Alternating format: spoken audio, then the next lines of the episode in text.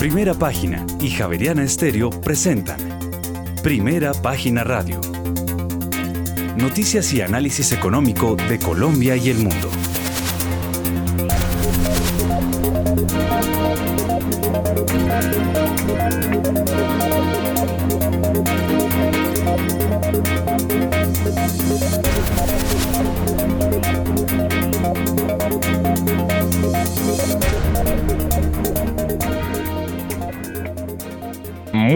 Son las 6 de la mañana y 3 minutos. Les damos la bienvenida a una nueva emisión de Primera Página Radio. Hoy es miércoles 21 de diciembre del año 2022. Tendremos todas las noticias y el análisis económico de Bogotá, Colombia y el mundo hasta pasadas las 8 de la mañana. Bajo la dirección de Héctor Mario Rodríguez y Héctor Hernández, en esta emisión presentamos el codirector del Banco de la República, que votó subir las tasas en 125 puntos básicos, aseguró que el alto déficit externo es preocupante y su financiamiento retador. Lanzó algunas advertencias sobre el alza del salario mínimo. Por su parte, las expectativas eh, de inflación de los analistas para el cierre del próximo año subieron del 7,6 al 7,64% y las apuestas de la de tasa de cambio para finales de 2022 de 4.800 a 4.810 pesos. Así lo reveló la más reciente encuesta de opinión financiera que realiza mensualmente Fede Desarrollo. La mayoría de los agentes del mercado espera que la tasa del Banco de la República baje al 9% para finales del próximo año, apuesta por un aumento del PIB para 2023 del 1,5 al 1,3%. Y en diciembre de este año el índice de confianza del mercado accionario de Colombia subió 10,2 puntos porcentuales frente a noviembre a 82,6% este año. Además, se desembolsará el crédito por mil millones de dólares del Banco Mundial. Esto para la transición energética en Colombia tendrá un plazo de 20 años y el sector de hidrocarburos generó ingresos récord por exportaciones de más de 16 mil millones de pesos, mejor, 16 mil millones de dólares acumulado a octubre de 2022. Y con subsidio prevé desembolsos a trabajadores afiliados por 1,2 billones de pesos. Tendremos estas y otras noticias hoy en primera página radio 6 de la mañana y 5 minutos. Héctor Mario Rodríguez, muy buenos días. Muy buenos días, don Juan Sebastián, oyentes de primera página radio en Javeriana Estéreo. Pues hay un dato alemán que hoy mejora las expectativas. Ya les vamos a contar. Eh, los eh, mercados tratan de superar estos días tan malos, aunque en China dicen que hay filas a las entradas de los anfiteatros por las muertes por COVID y segundo, que la cosa está muy complicada, muy complicada en China con el COVID a raíz de que se despejaron eh, las medidas del gobierno para eh, seguir combatiendo el COVID-0. Bueno, y volvamos a las historias de siempre. Esto es repetitivo, eh, tal como lo hemos referido en diversas ocasiones.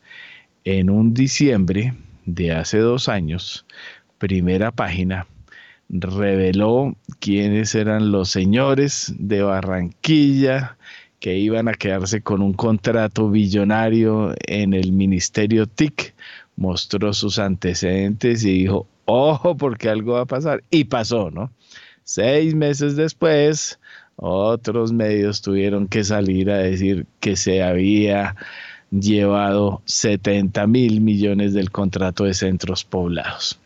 Pues resulta que está soltando la lengua el principal testigo de, bueno, el carrusel de la contratación, el caso en Cali y este caso de centros poblados, que se manejaba desde, donde, desde Barranquilla, ¿no? Pues desde allá ¿De dónde era la ministra del ministerio TIC?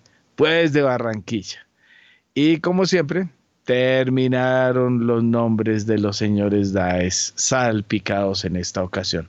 Señor, según Emilio José Tapia, quien fue eh, juzgado y condenado por el caso del carrusel de la contratación, luego apareció involucrado en el famoso escándalo en Cali y terminó obviamente siendo el eje de la sustracción de los 70 mil millones de pesos del anticipo de centros poblados, pues asegura que la madre de eh, la ministra Karen Abuinen se les acercó a pedir una mordida por cuánto? Por 70 mil millones de pesos.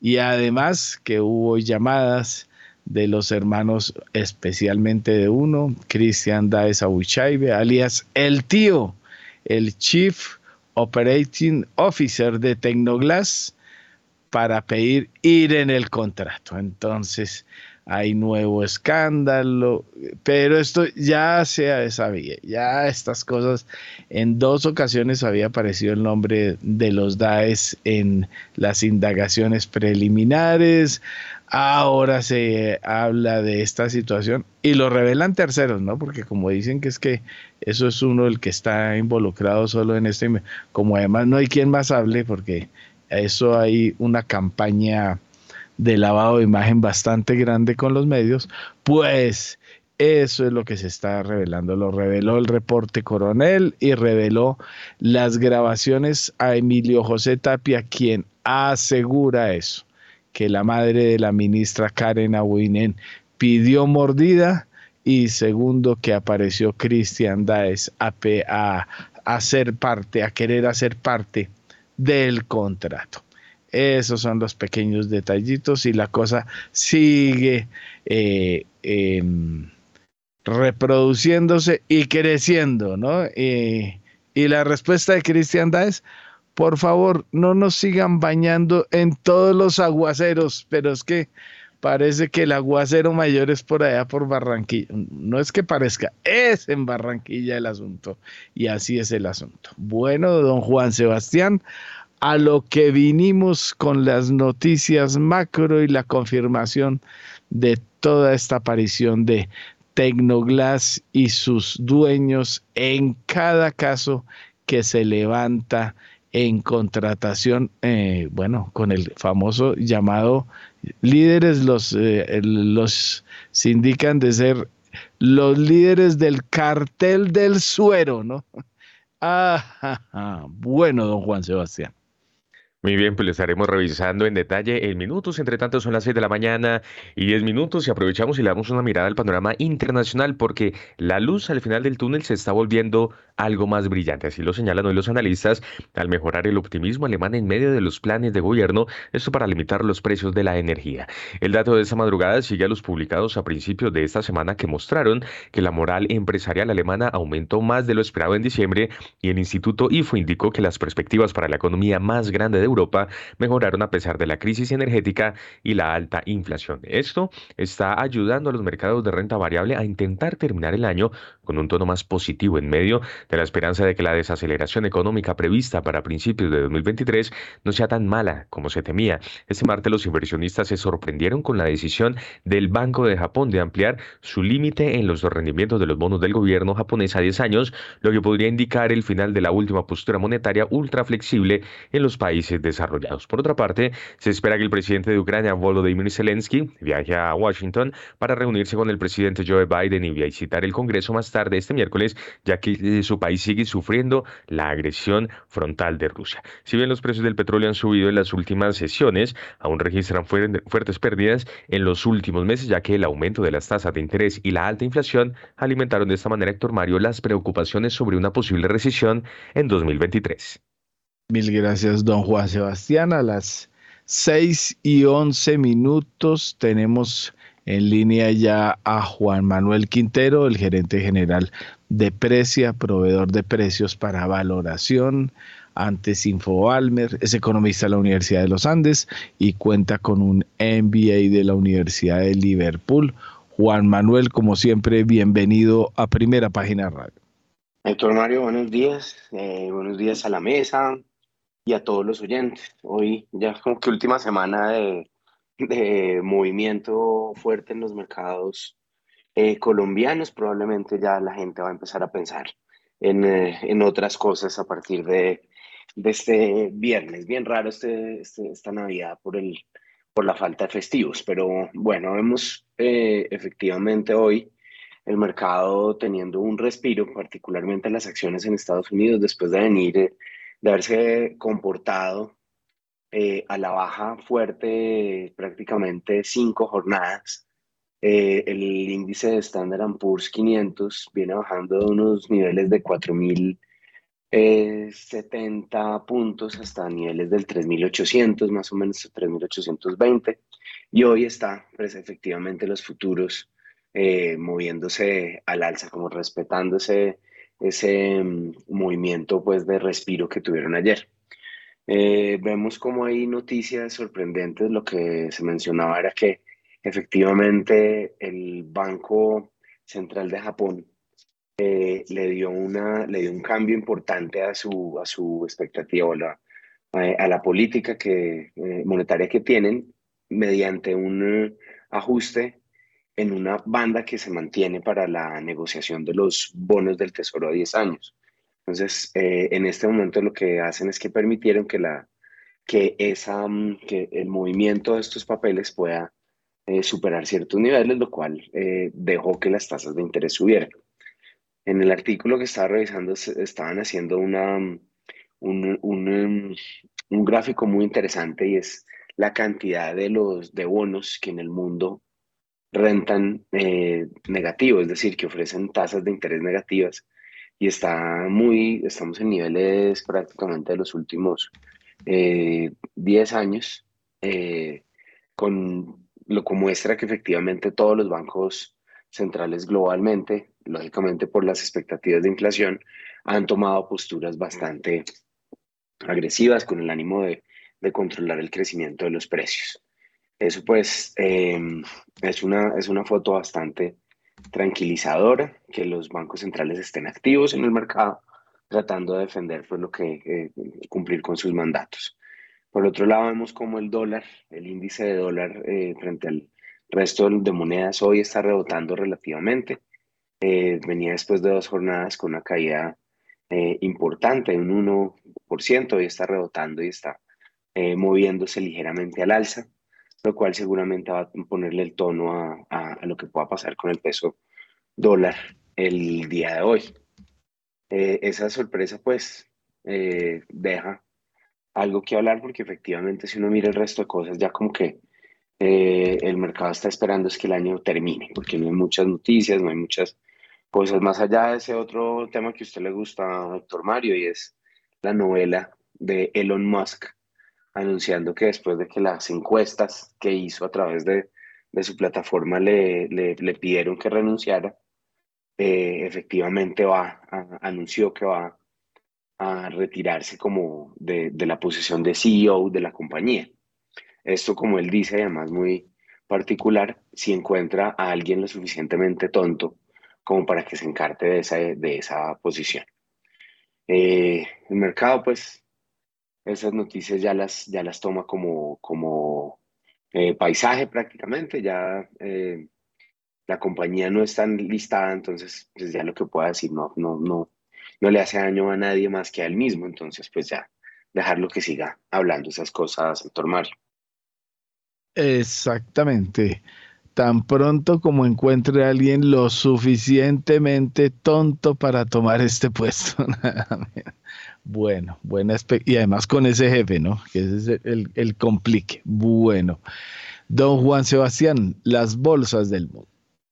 Sí, señor, y antes una recomendación porque Pay, fondo de inversión inmobiliaria líder de los colombianos con más de 15 años en el mercado, le permite a un inversionista participar de un portafolio de rentas de activos con arrendatarios de primer nivel, el cual ofrece una rentabilidad variable en función de los resultados del negocio y del potencial de valorización de las propiedades. Conozca más sobre Pay en la página web www.pay.com.co 6 y 16. En primera página radio, las bolsas del mundo.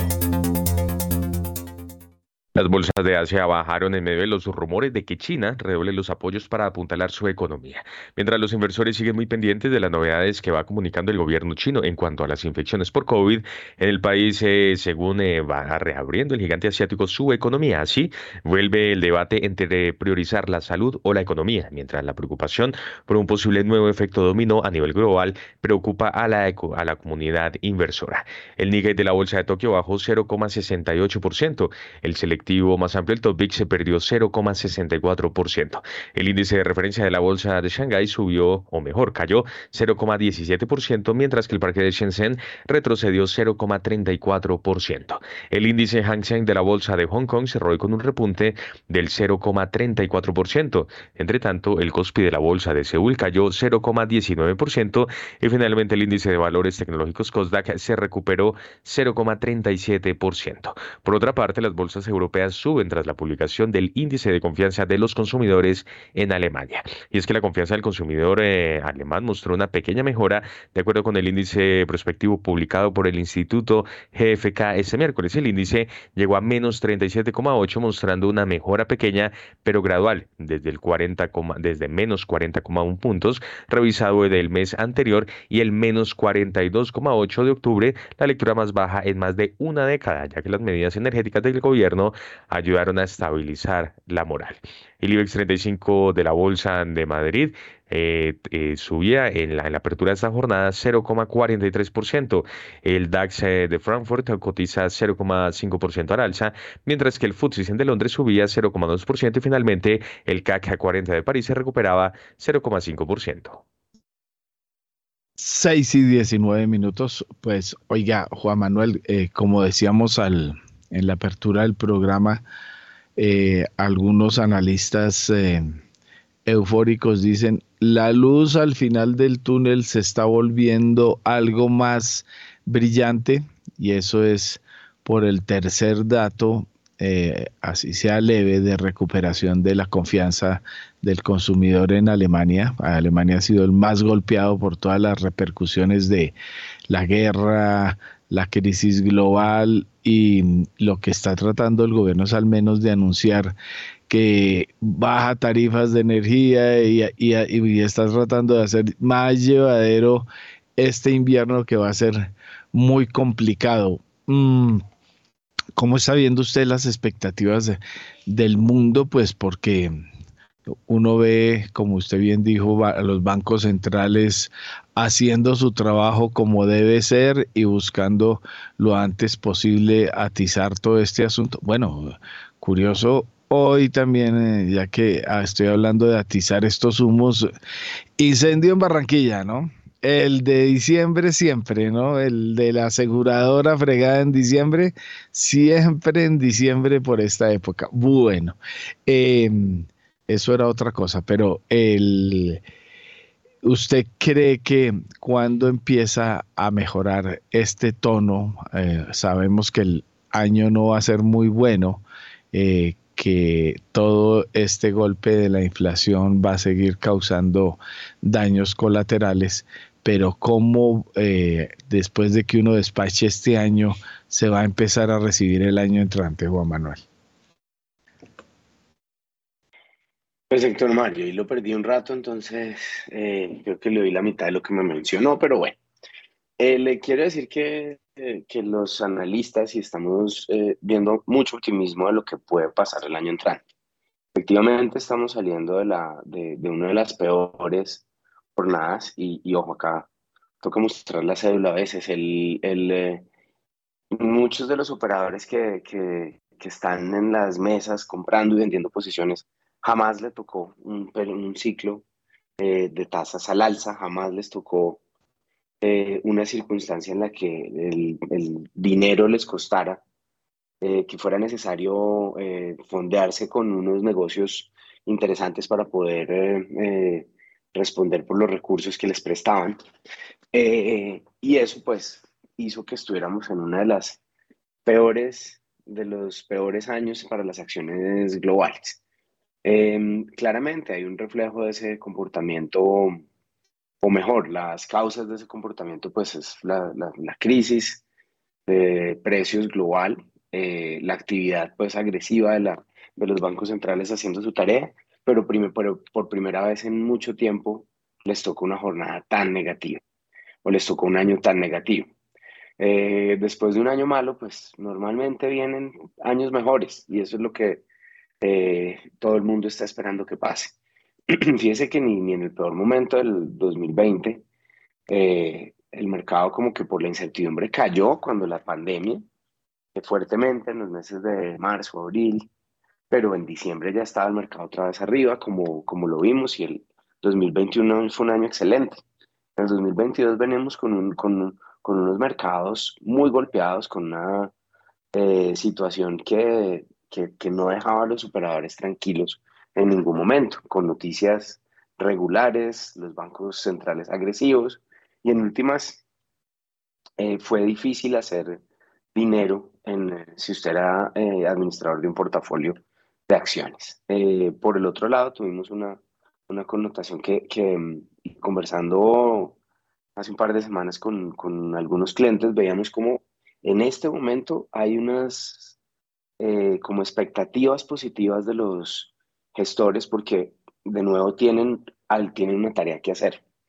Con las tasas altas, como están en este momento eh, por las intervenciones en diferentes lugares, los eh, administradores de portafolios, particularmente en renta fija, tienen mucho valor que ofrecerle a sus clientes. Hoy por hoy, eh, invertir en instrumentos de renta fija es una buena opción, tienen, tienen un potencial interesante porque las tasas están siendo muy atractivas. Esa, mm, ese, ese cambio de, de, expectativas, de decir, hombre, para el otro año si hay algo que hacer y, em, y al final, pues, las, las, la, la, conclusión de la mayoría de los operadores después de los movimientos de tasas de la Fed y de los indicadores que están saliendo, ven cómo efectivamente existe un riesgo de recesión eh, global, pero el riesgo de recesión global no es tan marcado como se esperaba que podría eh, ser con las primeras noticias de un par de meses atrás.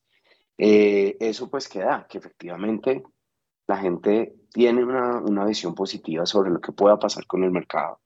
Eh, hay unas, unas condiciones de, de, de, precio del dólar que también favorece a, a muchos de, los, de, los, de las empresas que generan ese, ese impulso al crecimiento. Y lo que se puede ver es que efectivamente eh, debería poderse recuperar el terreno perdido eh, que, se, que, que, se, que se tuvo desde más o menos finales del año pasado. Esa es la, esa es la expectativa, no es un solo analista el que, lo, el que lo está viendo, son varios a los que uno puede leer que efectivamente están siendo más optimistas de lo que puede eh, pasar en el 2023. Y ojo, eh, interesante, acá hay la experiencia de los operadores que han pasado por muchas de estas crisis o que han pasado por situaciones en, eh, eh, similares, hace que, que mm, sean muy atractivos para, para quienes están buscando a, eh, agentes para administrar sus dineros. Los grandes nombres como los JP Morgan, los Morgan Stanley, los Goldman Sachs están aprovechando esas, esas hojas de vida de esos operadores para, traer de, para buscar atraer a esos clientes institucionales o clientes pues individuales muy con, con bastantes recursos para poderlos para poderlos atender asesorar. Y yo creo que esa es una de las de las tendencias que vamos a ver que efectivamente hay una competencia muy grande en el mercado pero eh, con valor porque hay efectivamente oportunidades de cosas eh, por eh, recomendar por ofrecer a los clientes en el 2023 ese va a ser uno de los e, ese optimismo es marcado y obviamente las señales como que la confianza eh, del consumidor en Alemania eh, se mejoren, pues es un, es un gran impulso para eso. Hoy no, y esta semana pues no vamos a tener mucho más, muchas cosas de qué hablar, pero pues efectivamente eh, haciendo planes para el futuro, efectivamente el 2023 luce mejor. Ahora, hay que ver cómo, se, cómo resultan las cosas aquí en Colombia, porque pues nosotros, a nosotros sí nos falta dar un primer paso y es eh, ver señales de que la inflación está controlada. Hasta tanto no tener ese, esa, esa luz al final del túnel, que sí es ese control de la inflación, nosotros en Colombia no vamos a ver esa, esa, ese comportamiento alcista tan tranquilizador que podamos, que se pueda estar empezando a ver en otros lados, doctor Mario. Gracias, Juan Manuel. Estamos en primera página radio, 6 de la mañana y 27 minutos. Las bolsas latinoamericanas en primera página radio.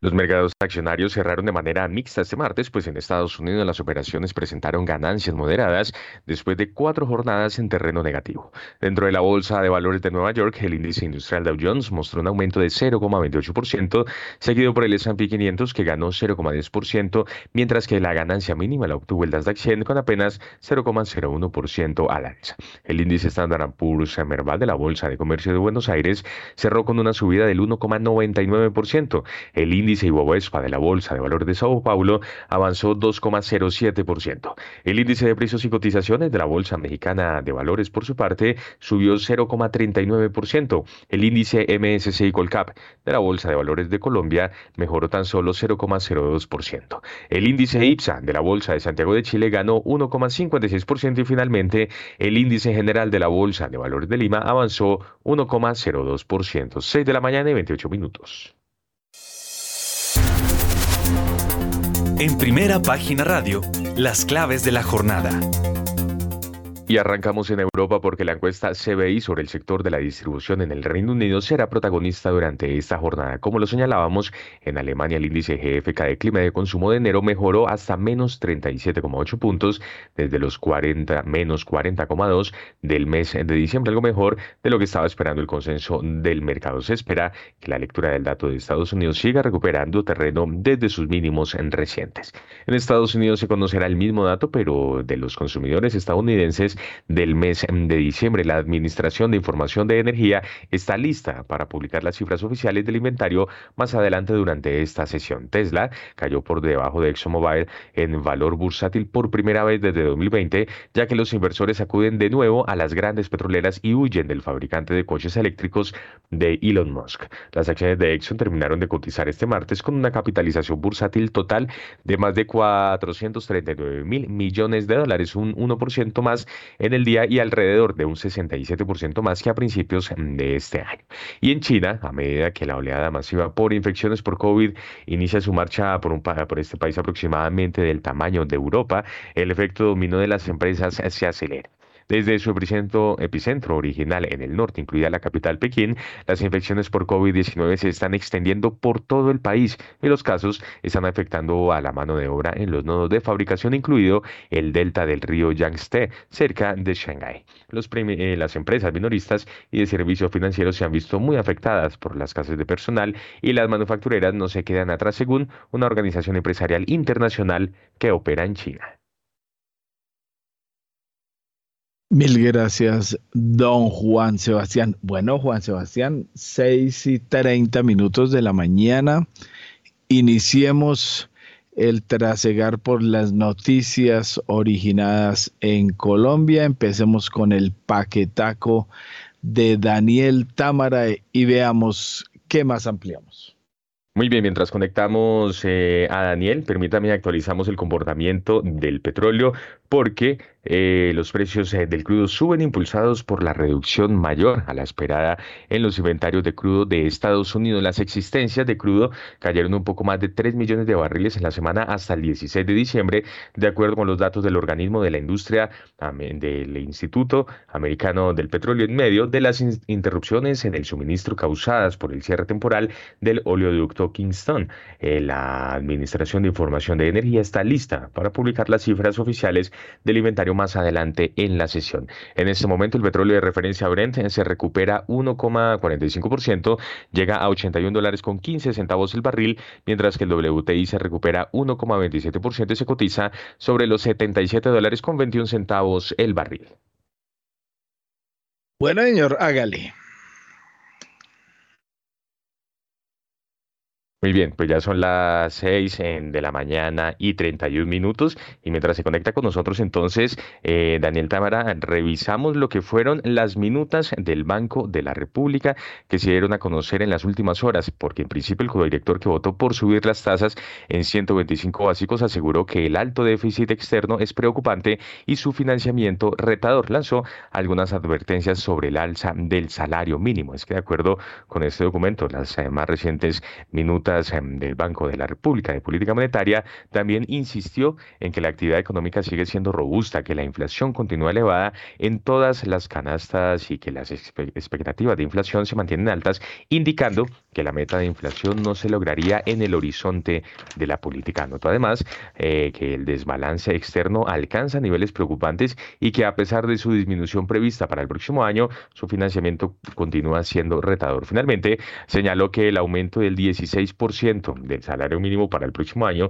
no solo impacta la inflación por la vía de mayores costos de producción y el fortalecimiento de la demanda, sino que también por el mayor eh, referente nominal que dicho incremento establece para el ajuste de otros precios mm, de la economía. Además, el codirector que votó por subir las tasas en 25 puntos básicos considera que el propósito de controlar excesos de demanda ya se logró, por lo cual más alzas de tasa resultan contraproducentes. De acuerdo con las eh, minutas del Banco de la República, este integrante de la Junta mm, del emisor enfatizó que entre octubre y noviembre se ha venido produciendo una desaceleración importante de la demanda agregada y puede estar incluso en contracción. Desde este punto de vista, este codirector sostuvo que el eh, propósito de la política monetaria de controlar los excesos de demanda ya se logró, por lo cual las alzas adicionales de las tasas de interés resultan contraproducentes. Señaló además que el aumento del salario mínimo acordado en forma tripartita refleja el aumento de la inflación de los, para los hogares de ingresos bajos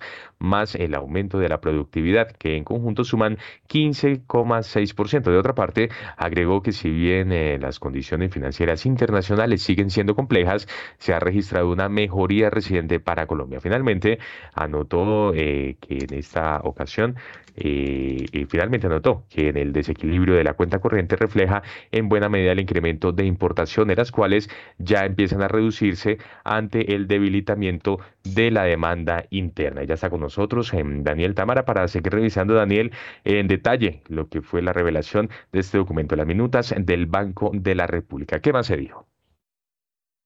Los integrantes de la Junta del Banco de la República que votaron por subir tasas en 100 básicos advirtieron que los excesos de demanda son evidentes y que la persistencia de la alta inflación dificulta su convergencia al 3%. De acuerdo con las minutas de política monetaria, este grupo subrayó que la tendencia creciente de la inflación total y básica que se mantuvo hasta noviembre y que contrasta con las caídas de inflación que empiezan a observarse en algunas otras economías exige un aumento importante de la tasa de interés para lograr un proceso de convergencia de la inflación hacia la meta en plazos razonables.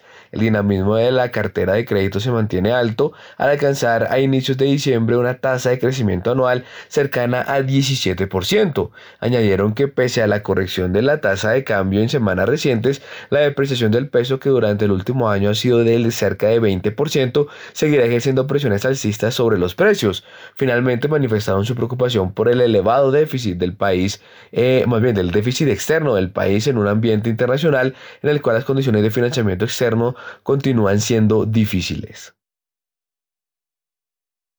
Gracias, Daniel. Y por otra parte, también se dio a conocer eh, los, se dieron a conocer los resultados de la más reciente encuesta de opinión financiera que realiza Fede Desarrollo en principio. Expectativas de inflación por parte de los analistas para el próximo año, Daniel.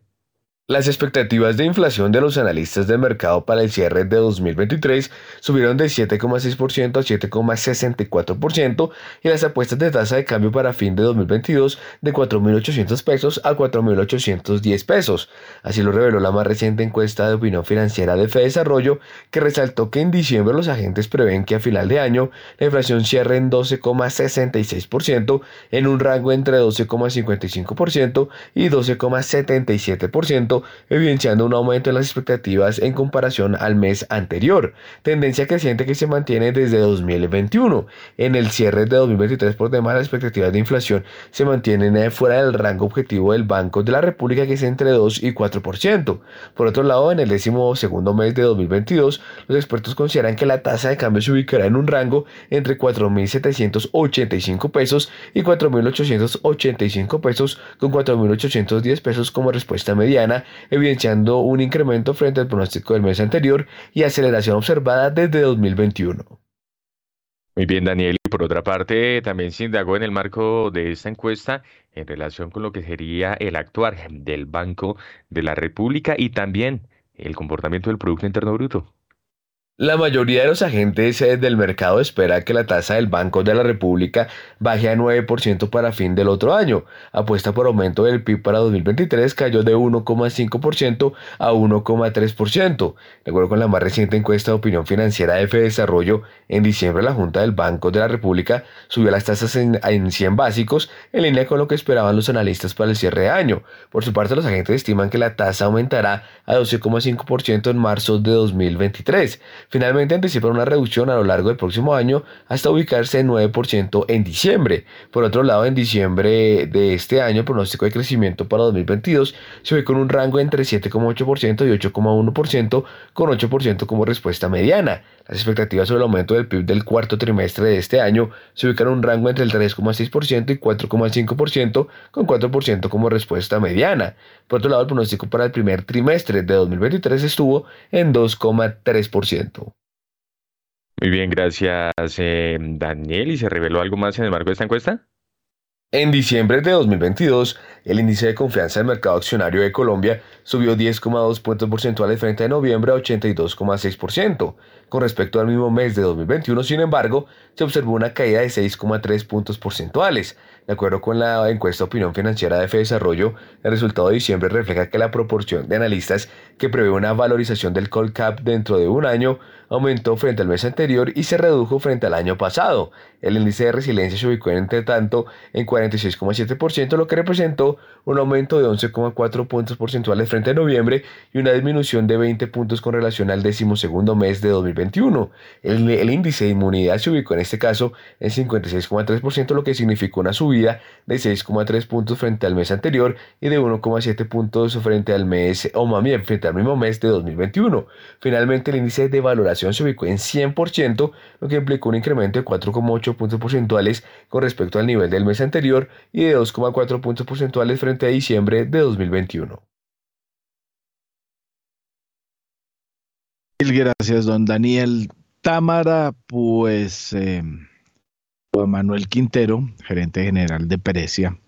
Ahí tiene Andanada, ahí tiene Arsenal y hasta el director del que creo que usted me había dicho, yo tengo la impresión de que sé quién es, el ministro, eh, em, cree que ya eh, el asunto eh, del ajuste de tasas llegó a un nivel que no necesita que sea tan grande. ¿Cómo ve usted todo este panorama? Primero, pues hay ahí Y sí, acá estamos de acuerdo. Yo creo que también, yo también creo que es el, es el ministro quien está haciendo esas, quien estaba votando por el, por el aumento de tasas de 25% nada más. Pero véalo, véalo complicado. O sea, el consenso y pues que la mayoría esté de acuerdo con que son, con que fueron 100 básicos es sano. Pero fíjese eh, que lo que menciona el que dice que tienen, que, que, los problemas todavía están muy, muy eh, serios. Eh, el que está informando, pues, o el que está es con la expectativa de que haya una, una subida de tasas de 125. Eh, de todos modos, es, es, alza la mano con unas cosas muy relevantes. déficit de cuenta corriente, muy alto todavía. Eh, no tenemos una, eh, no tenemos la, la, inflación eh, controlada, incluso en las encuestas que estaba mencionando antes, las expectativas de los agentes suben sobre lo que pueda pasar con la inflación al final del año entrante. Entonces, la, lo grave es que tengamos a, a un probable miembro del gobierno que está viendo la economía tan distinta de cómo la están viendo los analistas, como lo están viendo los otros, los colegas suyos en la Junta del Banco de la República. Y ahí, hay un tema muy eh, delicado para tener en cuenta porque, porque no hay nada más peligroso cuando, que, que tener un gobierno que esté mm, como que tapándose los ojos a la realidad. Y pues las, las cosas no están fáciles en Colombia y eso pues no es un secreto y eso es lo que debe reflejarse en la política monetaria. Tenemos que tener un banco central que tiene que estar activo en controlar inflación como primera medida, a pesar de, que eso tenga algunas, tengan algunas eh, complicaciones, pues, en, en, en, términos de la, del crecimiento y de lo que el gobierno está esperando.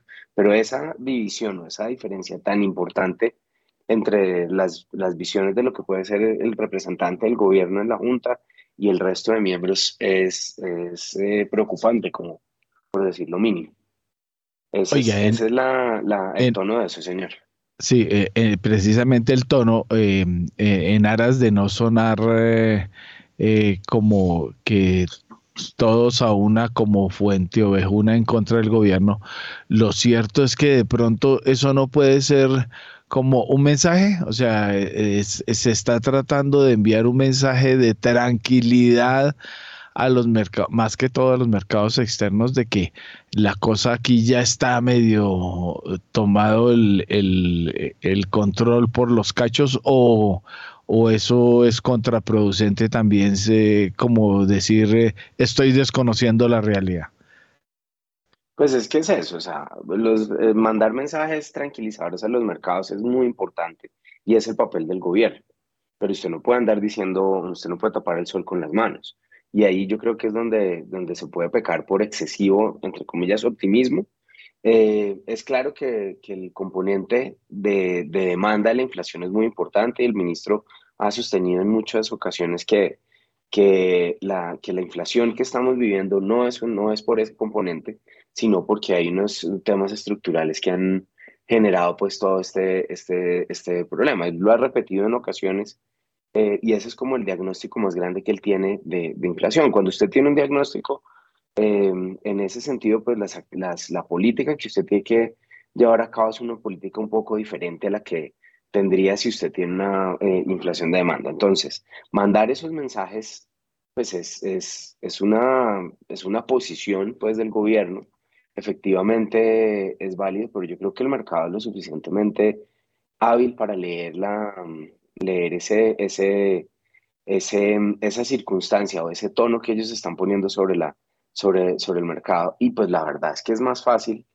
eh, si usted necesita mandar un mensaje tranquilizador, hablar de financiación, hablar de cómo están las condiciones para, para eh, sobrellevar el año entrante, más que decir que, que, que, la inflación ya no es un problema, entonces no subamos tanto las tasas de interés. A mí me parece que eso puede ser más bien contraproducente, porque sí da, luces a que, que, el gobierno está viendo las cosas radicalmente distinto a lo como lo está viendo eh, el mercado, y eso pues no siempre es positivo, como usted se da cuenta, no hay nada más complicado y más peligroso que, que tener un ministro de Hacienda que no esté, eh, no que no esté de acuerdo, pero que, que esté operando o tratando de hacer eh, cosas en contra de lo que, los, lo que el mercado está, está viendo. Y eso sí es una, una, condición que puede ser bastante delicada. No digo que eso sea el caso, si vemos las, las actuaciones que han tenido desde crédito público, en las diferentes, eh, los diferentes señales que ha hecho el, que ha dado el gobierno desde el Ministerio de Hacienda han sido muy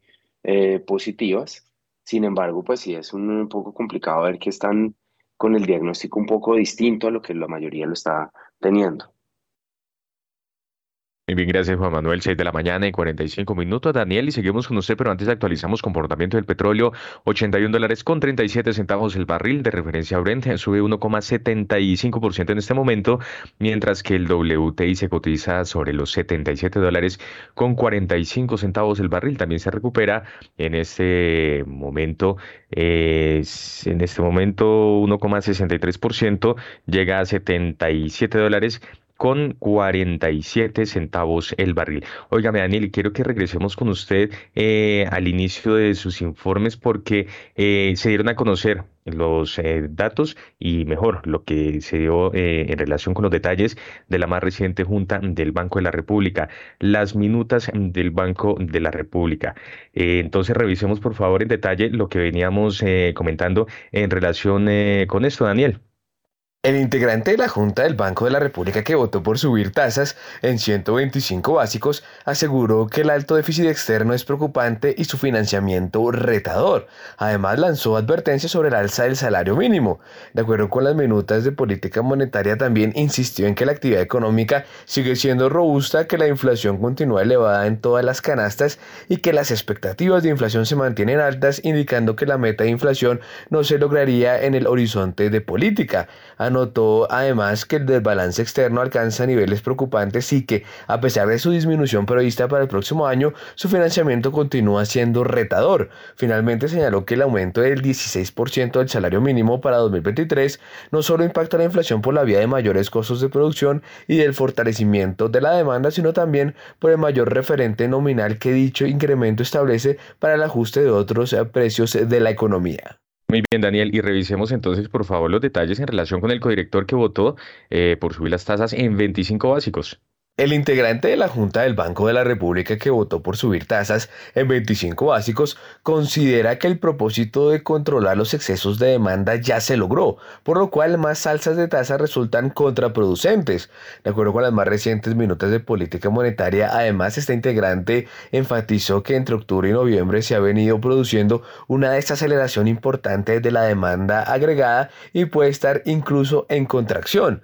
Desde este punto de vista, este director sostuvo que el propósito de la política monetaria de controlar los excesos de demanda ya se logró, por lo cual alzas adicionales de las tasas de interés resultan contraproducentes. Señaló además que el aumento del salario mínimo eh, acordado en forma tripartita refleja el aumento de la inflación para hogares de ingresos bajos más el aumento de la productividad que en conjunto suman 15,6%. De otra parte agregó que si bien las condiciones financieras internacionales siguen siendo complejas, se ha registrado una mejoría reciente para Colombia. Finalmente anotó que el desequilibrio de la cuenta corriente refleja en buena medida el incremento de las importaciones, las cuales ya empiezan a reducirse ante el debilitamiento de la demanda interna. Mil gracias, don Daniel Támara. 6 y 49 minutos de la mañana. A esta hora ya está con nosotros Munir Jalil, el economista jefe para la región andina de BTG Pactual. Eh, con maestría en Economía Aplicada a la Universidad del Valle, doctorado en Economía de la Universidad de California. Don Munir, bienvenido a Primera Página Radio. Héctor Mario, buenos días y buenos días a toda la audiencia. Bueno, buenos días, don Munir. A ver, primero vamos con el, mundo, el mundo dice, venga a ver, eh, voy a tratar de eh, repetir eh, a las palabras de algún experto alemán que dijo, la luz al final del túnel se está volviendo algo más brillante después de lo que se conoció esta mañana, que fue un tercer dato mejor de lo esperado del el optimismo de los consumidores, pero obviamente que eh, creo que está es contaminado por la alegría de mucha natilla y mucho buñuelo navideño. Eh, ¿Cómo ve el talante del mundo? Y después paso a preguntarle lo que quiero que precisemos después de la lectura de las minutas del Banco de la República. Pues Héctor Mario, en principio lo que puede decir uno acerca del mundo es que estamos terminando, yo me atrevería a decir, un año con ganas de que el 23 pinte mejor, ¿cierto? Después de lo que hemos visto en el 2022, después de los golpes que hemos tenido en, en, muchas familias de activos, eh, desde el punto de vista macroeconómico, después de las desaceleraciones tan fuertes que se están ya viendo en buena parte del mundo desarrollado. Creo que todos queremos que el año 2023 sea el año en donde se marque ya, toquemos fondo, por así decirlo, en términos de este miniciclo económico que estamos observando y comencemos a ver entonces una mejoría en las condiciones eh, eh, eh, económicas en general y por consiguiente entonces los activos también estén, estén un poco mejor. A mí, en el caso particular de Europa, no me cabe la menor duda de que el 23, con conflicto Rusia-Ucrania y todo ahí metido, va a estar definitivamente mejor. ¿En qué sentido? Y es que ya, pues más, más mal, digamos, siempre se puede ser peor, pero más mal en términos de que ya tenemos un conflicto, de que ya en lo que respecta a la actividad económica de la zona euro, pues eso se vio afectado ya bastante negativo, ya no tienen el gas ruso, ya, ya por ese lado económicamente se volvería mucho más complejo. No quiero hablar políticamente porque políticamente siempre se puede llevar a nuevos niveles de escalamiento el conflicto, ni mucho menos. O sea, ese, ese espacio ahí, sí, eso sí nunca tiene techo, mejor dicho. Pero en lo económico dice uno, no, pues para Alemania ya, que, que más peor que no tener gas para, pues bueno, ya no. Entonces el 23 ellos van a empezar ya a ajustarse a esa nueva realidad y con esa nueva realidad deberían volver a crecer. Eh, creo yo que el Reino Unido también debería estar dado para un proceso de, recuperación económica. En la medida que empiece a incorporarse de alguna manera, eh, también a decir, pues básicamente, eh, que, que, tengamos un proceso ya de incorporar ese Brexit tan malo que le salió a los, a los ingleses y entonces ellos puedan estar en mejores condiciones. Y del lado de Estados Unidos, a ver si al fin se da la, la, la, recesión más anticipada de la historia, Héctor Mario, porque llevamos hablando de la posibilidad de recesión en Estados Unidos desde julio de este año. Probablemente como están las cosas, de pronto en serio se logre ese soft landing que tanto se decía que era improbable. Y si vamos a ver una desaceleración, yo estoy muy en desacuerdo con muchos analistas que hablan que sería más hacia el segundo semestre porque es que supongamos que estuvieran en lo cierto los analistas, ahí sí sería la recesión más anticipada de la historia. Imagínese usted desde julio de este año anticipando que una recesión en el segundo semestre del 23, eso sería absolutamente ridículo.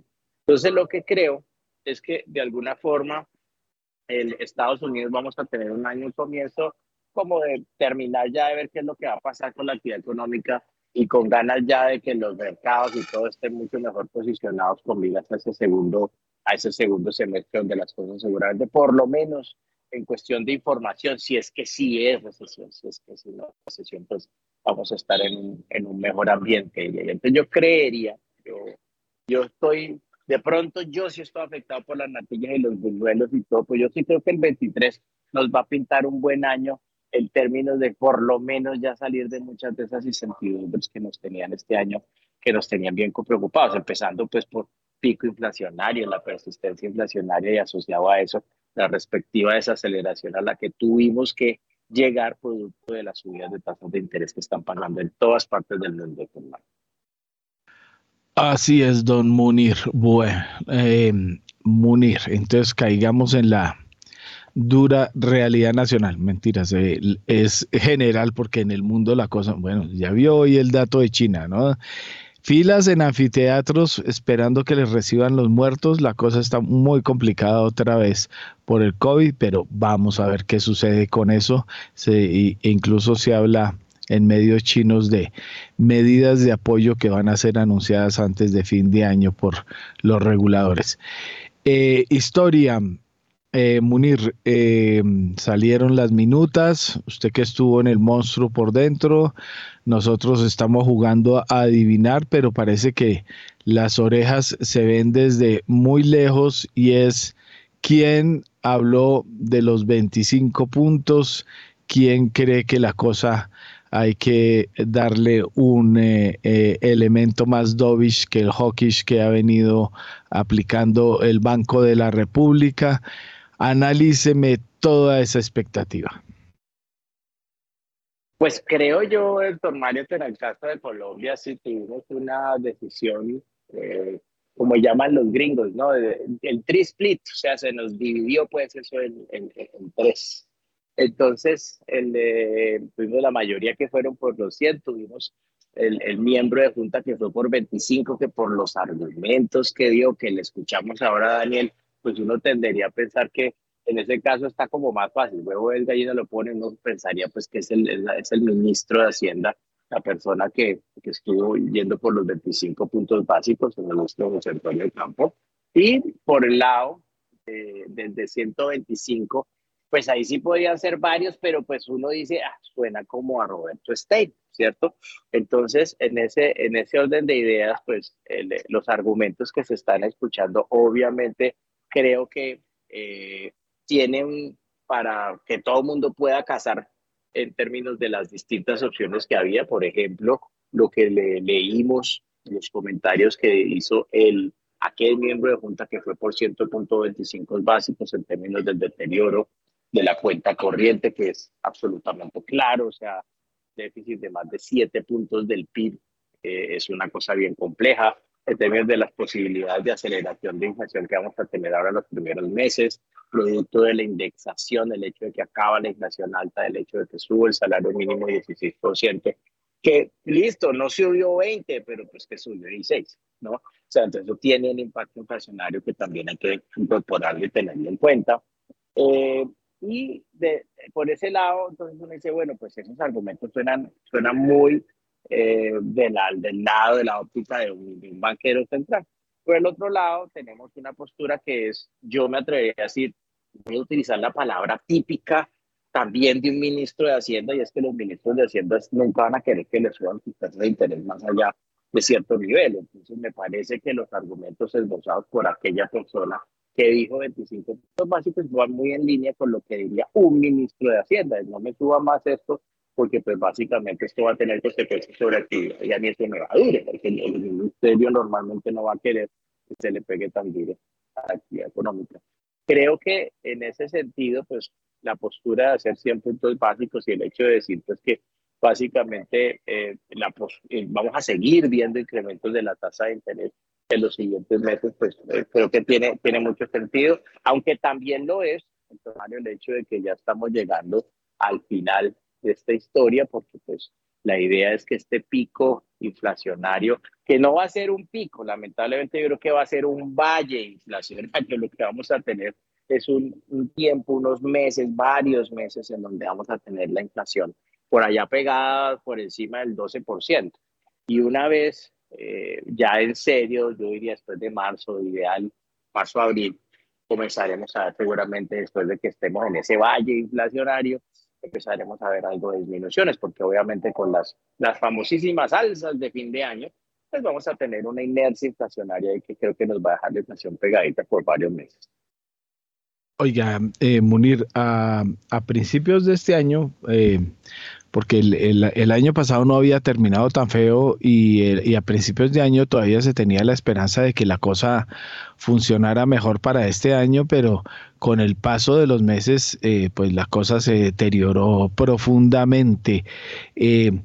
no hay posibilidad de que la cosa, además de que hay la expectativa de que mejore y de que también empeore. Ah, todo en la vida es susceptible de empeorar, eso tiene usted toda la razón, Héctor Mario.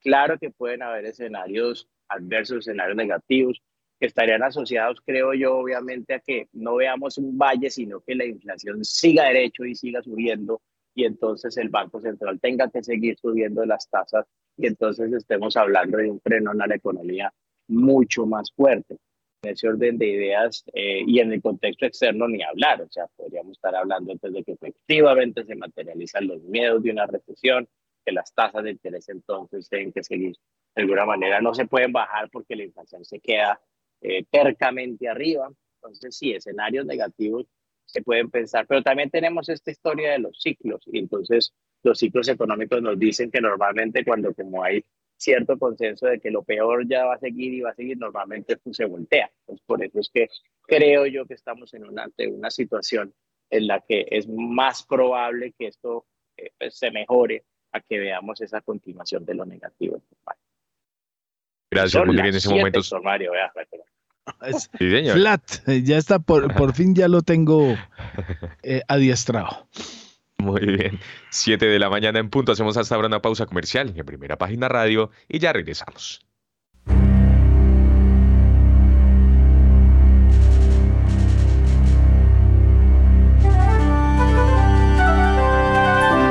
...91.9 Javerian Estéreo, Bogotá. HJKZ. 45 años. Sin fronteras.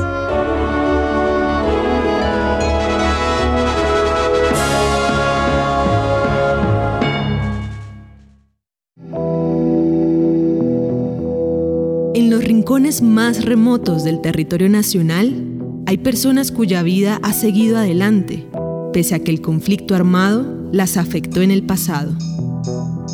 50 vidas, una serie radial de la Coalición Internacional de Sitios de Conciencia y Javeriana Estéreo. de lunes a viernes a las 12 del mediodía y al finalizar Bitácora, disponible en javerianaestereo.com.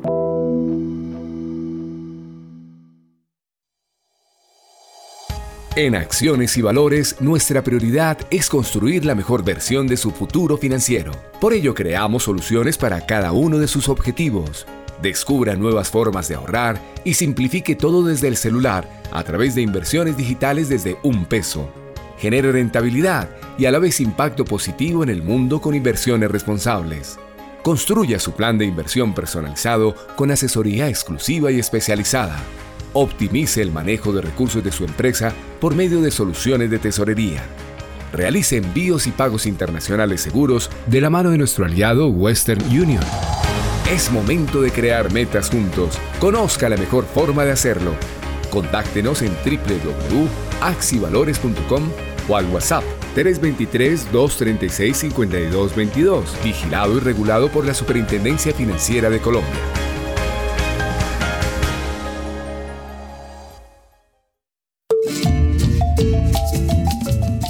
Radionovenas en Javeriana Estéreo para compartir, reflexionar y celebrar.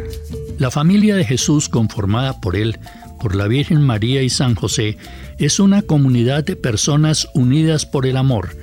Las familias surgen del amor, se unen por el amor, crecen, progresan y realizan su misión en la vida gracias al amor. Radionovenas en Javeriana Estéreo, del 16 al 24 de diciembre a las 6 y 30 de la tarde y disponibles en javerianaestereo.com.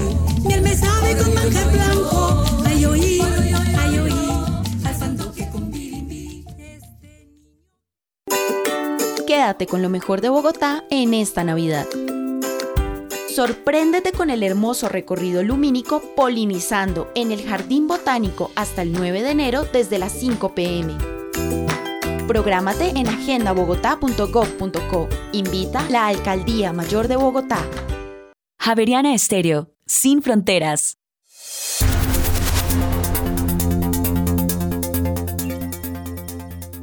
Ya tenemos en Colombia las 7 de la mañana y 4 minutos. Continuamos en primera página radio de petróleo de referencia Brent, 81 dólares con 62 centavos el barril en verde hasta ahora. El WTI también en terreno positivo, 77 dólares con 77 centavos el barril. Mil gracias, don Juan Sebastián. Pues los mercados europeos en verde, punto 70% en eh, eh, verde también y los futuros de Wall Street también pintan en verde. La cosa pinta mejor eh, para la jornada de más adelante según los futuros de Wall Street. A esta hora, 7 y 4 minutos de la mañana, está con nosotros ya Nelson Vera Concha, ex vicepresidente de la NIF, ex asesor de la Superintendencia Financiera, ex jefe de investigaciones también en la NIF. Nelson, bienvenido como siempre a Primera Página Radio. Muy buenos días, Mario, Juan Sebastián, muchas gracias por la invitación. Bueno, Nelson, primero, eh, como siempre, pido a los analistas eh, su talante del mundo, la cosa pinta un poquito mejorcito, hay gente que habla ya de que hay una luz al final del túnel, especialmente por los datos que están saliendo esta madrugada de Alemania, falta también la confianza del consumidor de Estados Unidos que conoce más tarde. Habrá que ver si la cosa eh, está mejorando tanto, pero eh, deme primero su talante de la coyuntura mundial. Bueno, pues creo que en sobre todo en lo, en lo que concierne la política monetaria, estamos cambiando de tercio. Probablemente los picos inflacionarios aquí en los Estados Unidos ya los pasamos, pero eso no quiere decir en ningún sentido de que la tarea de los bancos centrales esté hecha. Hemos tenido dos datos de inflación buenos, pero la inflación todavía está lejos de cualquier semblante de estabilidad de precio, entendidos no como la meta del 2%, sino cuando la gente deja obsesionarse y correctamente, no me entiendan mal, con la inflación. Y siempre hacemos la cita de, de. Eh, creo que si bien, como nos dijo el gerente Powell ah, hace un par de semanas, la mayoría, el ritmo de incrementos va a ser mucho menor en el primer trimestre del año, el gran, la gran tarea pedagógica es tratar de llevar a los mercados a no descontar reducciones en la tasa de interés en la segunda parte del año, porque ahí los mercados vienen pensando un poco con el deseo de que va a haber espacio para reducciones en la tasa de interés hacia niveles cercanos al 4.5% y creo que pues eso eh, está errado. Las suposiciones pueden estar eh, basadas en dos razones. La primera de ellas, pues que no están creyendo a Powell, queriendo decir que uh, piensan que va a parpadear una vez comiencen a o sigan reduciéndose los datos de inflación y sean mucho más evidentes los signos de desaceleración. No creo que ese sea el caso. Creo que Powell le está diciendo muy claramente, tengo tres metas, digamos que de variables inflacionarias que estoy viendo. La primera de ellas, inflación de bienes. Ahí vengo avanzando y esa tendencia desinflacionaria en la inflación de bienes va a seguirse. Eso no era, eso no era digamos que, inesperado para nadie. Y acá se obsesionan, por ejemplo, con bienes particulares. Primero fue los 2x4 de la madera, después se obsesionan con las uh, de, eh, deflaciones de los precios de los carros usados, etcétera. Pero pues eso no, no sorprende a nadie. La segunda es qué va a pasar con la inflación de servicios distintos a los servicios hipotecarios o a, los, a lo relacionado con, con, las hipotecas que van a seguir desinflándose. Ahí todavía no tenemos buenas noticias y está todavía en niveles del 5, 5, 6% según como lo mida. Entonces ahí hace falta mucho más avance. Y el tercero, y está muy fuertemente ligado al mercado laboral, que sigue apretado, sigue creándose por encima de 250 mil puestos de trabajo, se siguen contratos de desempleo en mínimos históricos de las últimas cinco décadas, 3,6, 3,7, y la inflación salarial, que es la inflación inercial que le dice a uno para dónde va su inflación subyacente, sigue en el rango 5 6%. Por eso es que queda buena parte del esfuerzo, no de incrementos de tasas nominales, y esto también aplica para Colombia, evidentemente con algunos uh, temas diferentes. Y es que la principal tarea que tienen los bancos centrales el próximo año es apretar las tasas en términos reales, en la medida en que se deben quedar quietos en términos nominales por buena parte del año, probablemente en Estados Unidos todo el año, y la inflación comience a descender. Lo peor que podrían hacer es aflojar monetariamente de manera prematura ante presiones, bien sea del mercado, bien sea de políticos, y hay que decirlo también, o bien sea de la opinión pública, y cantar victoria antes de que se tenga una tendencia evidente de reducción en la inflación. Entonces creo que esa es la, como la divergencia que se tiene entre la política monetaria y los uh, mercados que me parece que están todavía muy optimistas. Bueno, y ahora la lectura de las minutas. Ya oyó a Munir, Juan Manuel, eh, se le notan eh, las orejas a quien dijo que ya debería suavizarse la elevación de tasas eh, ¿cómo ve la discusión entre los Dovich y los Hawkish?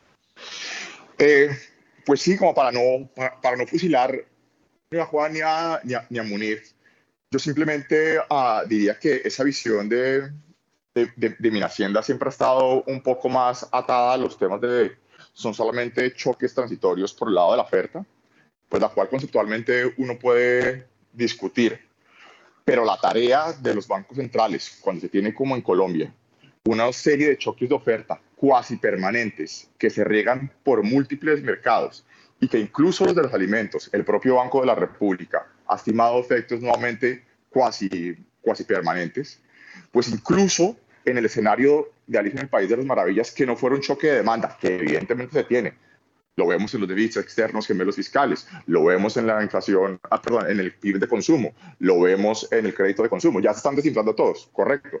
Pero incluso en esa discusión de que no fuera un tema también de demanda, sino solo de oferta, la tarea impopular de los bancos centrales prudentes es precisamente llevar la demanda agregada o constreñirla, digámoslo uh, claramente, constreñir la demanda agregada hacia donde realistamente sabemos que está la oferta no a donde a mí me gustaría que esté la oferta, no, porque se puede comprar muchos problemas y agravantes adicionales. Y en el caso, en el caso de Colombia, uh, también para comentar, comentar de la indexación que se estaba hablando, creo que se le está dando mucho peso al tema de los decretos, de si voy a ligar uh, tal o cual bien con la inflación core, con la inflación quitándolos del, del, del liga directo al salario mínimo. En el margen, pues bien que no esté ligado al salario mínimo, sino la inflación o, o la inflación subyacente.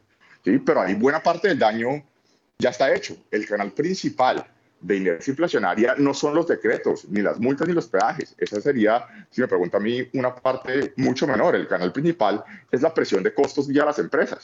¿De acuerdo? Y otra vez uh, resalto porque acá en, en, Estados Unidos y en todas las grandes economías se le hace seguimiento muy de cerca a la inflación salarial. No porque tal o cual cosa esté indexada al salario mínimo, no, porque esa es la tendencia de inflación más subyacente, llamémoslo así, que uno puede ver para ver a dónde están las presiones de demanda del mercado laboral. Gracias, don Nelson. Oiga, Juan Manuel, a estas alturas, 7 y 12 minutos, ¿tiene algún comentario sobre lo que ha oído? Lo que me, llama la atención el de el, el, y que se le ven las orejas. Muy, muy interesante. Pero venga, hay, hay un tema. ¿Cierto que, uno, que, que un buen banquero central es conservador, quiere, quiere estar muy activo en, en que no se nos vayan a, a, salir de madre los precios. El gobierno también es un, eh, por el otro lado, ningún eh, ministro de Hacienda le gusta que le suban las tasas con el ánimo de, de, de que se pierdan las, eh, de que se castigue el crecimiento.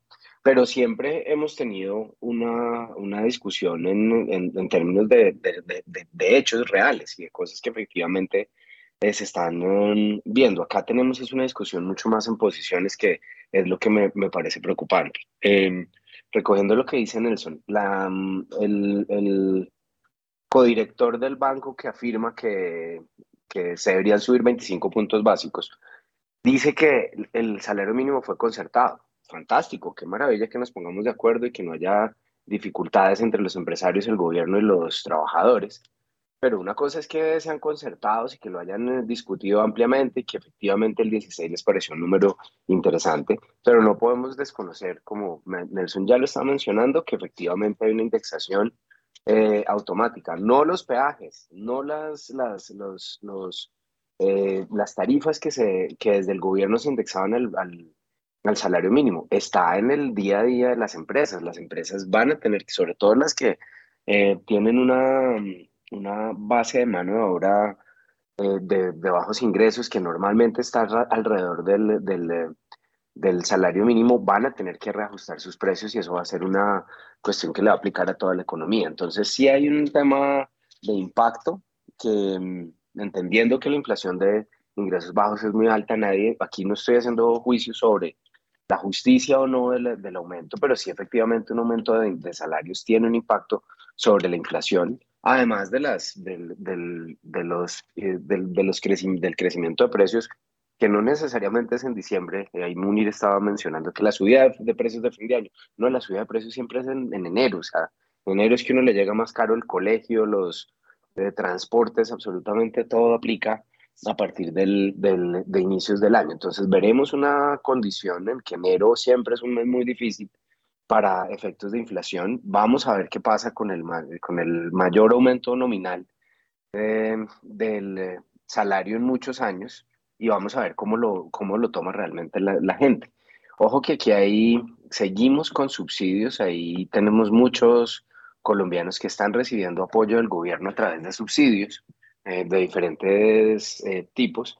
Y pues si uno está con subsidios, pues de todos modos va a tener una, un, un, un, impacto que es de alguna forma contraproducente con lo que eh, se está esperando pues de control de inflación. Ahí los subsidios se vencían, los, los programas que se habían puesto desde el gobierno pasado para ayudar a las familias por la, durante la condición de pandemia, eh, se están reescribiendo y se están actualizando y efectivamente pues vamos a tener de todos modos una cantidad de subsidios o de recursos en manos de las personas que de todos modos jalonan o impulsan eh, inflación. No estoy hablando de justicia, si está bien o no está bien. Acá estamos hablando es más del impacto que eso pueda tener. Nosotros desafortunadamente no pudimos o no tuvimos unos resultados positivos en inflación antes de fin de año, antes de que aplicaran todas las todos los ajustes que, que, tenemos.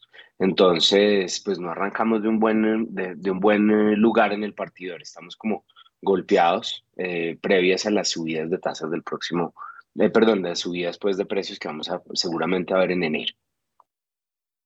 7 y 16 minutos de la mañana. Bueno, una, voy a hacer la pregunta para todos los analistas para que miremos este asunto. es el famoso tema de la desindexación. Eh, eh, yo eh, particularmente creo que es, lo mismo. Mensaje para una cosa que no se va a cumplir. y veo aquí el famoso Twitter del presidente Petro.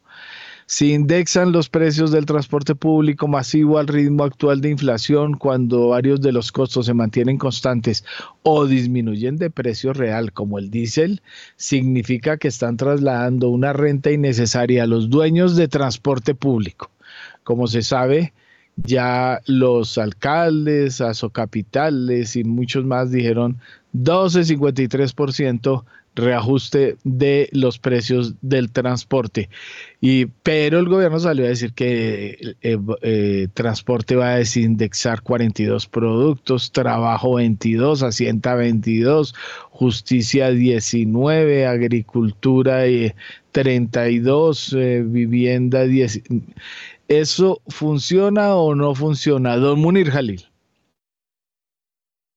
Pues, o sea, tampoco podemos decir que no ayude Héctor Mario, pero lo cierto es que estamos ante una situación en donde todos estos fenómenos de indexación que se van a dar, pues los efectos grandes, eh, el gobierno no tiene control sobre ellos.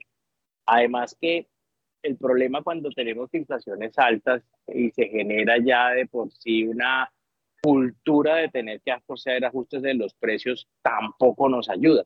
Algo decía Juan Manuel que tiene mucha razón, yo le mencionaba acá también en otros programas, y es que esta es la primera vez, estos, esta historia de picos inflacionarios en Colombia, es la primera vez que nos está pasando a fin de año y esto es muy desafortunado porque pues es que antes en 2008 y en 2016 fueron más o menos hacia mitad de año, mitad de año pasadito, entre julio, agosto fue que vimos los picos y eso dio tiempo para que la inflación se devolviera y cerrando el año ya a niveles más bajitos, pues otro es la historia en términos de la indexación. Entonces, eh, el gobierno tiene cómo controlar. Eh, ahora, es una actitud también eh, un, poco, un poco chistosa porque pues bueno, muy, muy bien que subamos el salario 16%, pero entonces que esa subida y esa presión de costos no se le transmita al consumidor final, por favor. Ese es como el mensaje que se está mandando. Entonces pongo ese simplemente manera de ejemplo y pues esa, eso, eso no es así, esa no es la manera como eso funciona. yo tengo un industrial, o pensémoslo inclusive más sencillo, si tengo una cafetería que hace almuerzo ejecutivo y pues que obviamente a todas las personas que trabajan conmigo yo les pago el mínimo, pues a mí se me están subiendo los costos de producción 16% a partir del primero de enero. Entonces, ¿lo dejo así y asumo yo como el dueño de esa cafetería o tengo que subirle entonces al puesto del corrientazo y del ejecutivo? Obviamente que lo que vamos a ver es un impacto inflacionario asociado a esta situación. Entonces, eh, todo tiene consecuencias y mal haríamos decir pues que uno va a poder empacar va a comprarse tres carros de mercado y le van a caber en una bolsa y no van a pesar. Claro que tienen consecuencias y yo diría que eh, la indexación es algo, eh, como diríamos, para ponerlo de forma bien colocar, impajaritable, eso nos va a afectar. El gobierno está haciendo desde su tarea y desde lo que puede controlar, que sinceramente es muy poco, son cosas que no van a pesar mucho en la inflación. Y pues eso efectivamente vamos a tener además la evidencia confirmada bien tempranito en el año, no vamos a tener que esperar mucho para empezar a ver que efectivamente ese fenómeno de indexación sí nos va a afectar un poco la inflación a comienzos del 2023. Don Nelson Vera, su punto de vista. Totalmente de acuerdo. La indexación se da, como lo discutíamos, por la presión de la función de costos de las empresas, grandes, pequeñas y medianas. El mensaje que nos están queriendo vender, que es que lo que importa es 200, 100, 150, 20 por acá, decretos de, de, desligar tal o cual producto, no es el efecto grueso de esa indexación. Y entre más se trate de despistar la atención, pues más problemático va a ser uh, esa reconciliación para el recaudo inflacionario de la segunda mitad del año que se va a tener que hacer. Entonces, el problema es la inflación entendida como fenómeno macro y agravada en nuestro caso con esa indexación salarial. Y eso pues requiere, como decía Munir, una estancia monetaria más apretada, que probablemente se va a tener que mantener igual de apretada por buena parte del año en el caso de Colombia. Entonces, de esa no nos salvamos. Como decíamos en otras ocasiones, las cosas no caen para arriba. Esa es la dura realidad. Bueno, oiga, don Juan Manuel Quintero, el mismo tema para usted, pero venga a ver, primero le leo una noticia que acaba de salir, un tuit del presidente Petro. El presidente Gustavo Petro aseguró hoy que el dinero de la tributaria tiene como prioridad la educación superior gratuita, así como el bienestar de los jóvenes y las madres cabeza de hogar y no para pagar aviones de combate. Bueno, en momentos más cuenta y chistes. Eh, don Juan Manuel Quintero, eh, la misma pregunta. ¿Se mensaje de desindexar es suficiente o es entelequia? Pues hombre, el, de nuevo, todo ayuda. Es cierto que todo ayuda y tener alguna... Eh, aquí empezamos a hablar de esto. Eso más que una, un efecto real, es un efecto más de señal. Pero, la, pero el bolsillo de, las, de los empresarios, el, bolsillo de los que tienen un negocio que es intensivo en, en, en, trabajo que está amarrado al salario mínimo, no lo va a, no va a tener ninguna alternativa, va a tener que subir.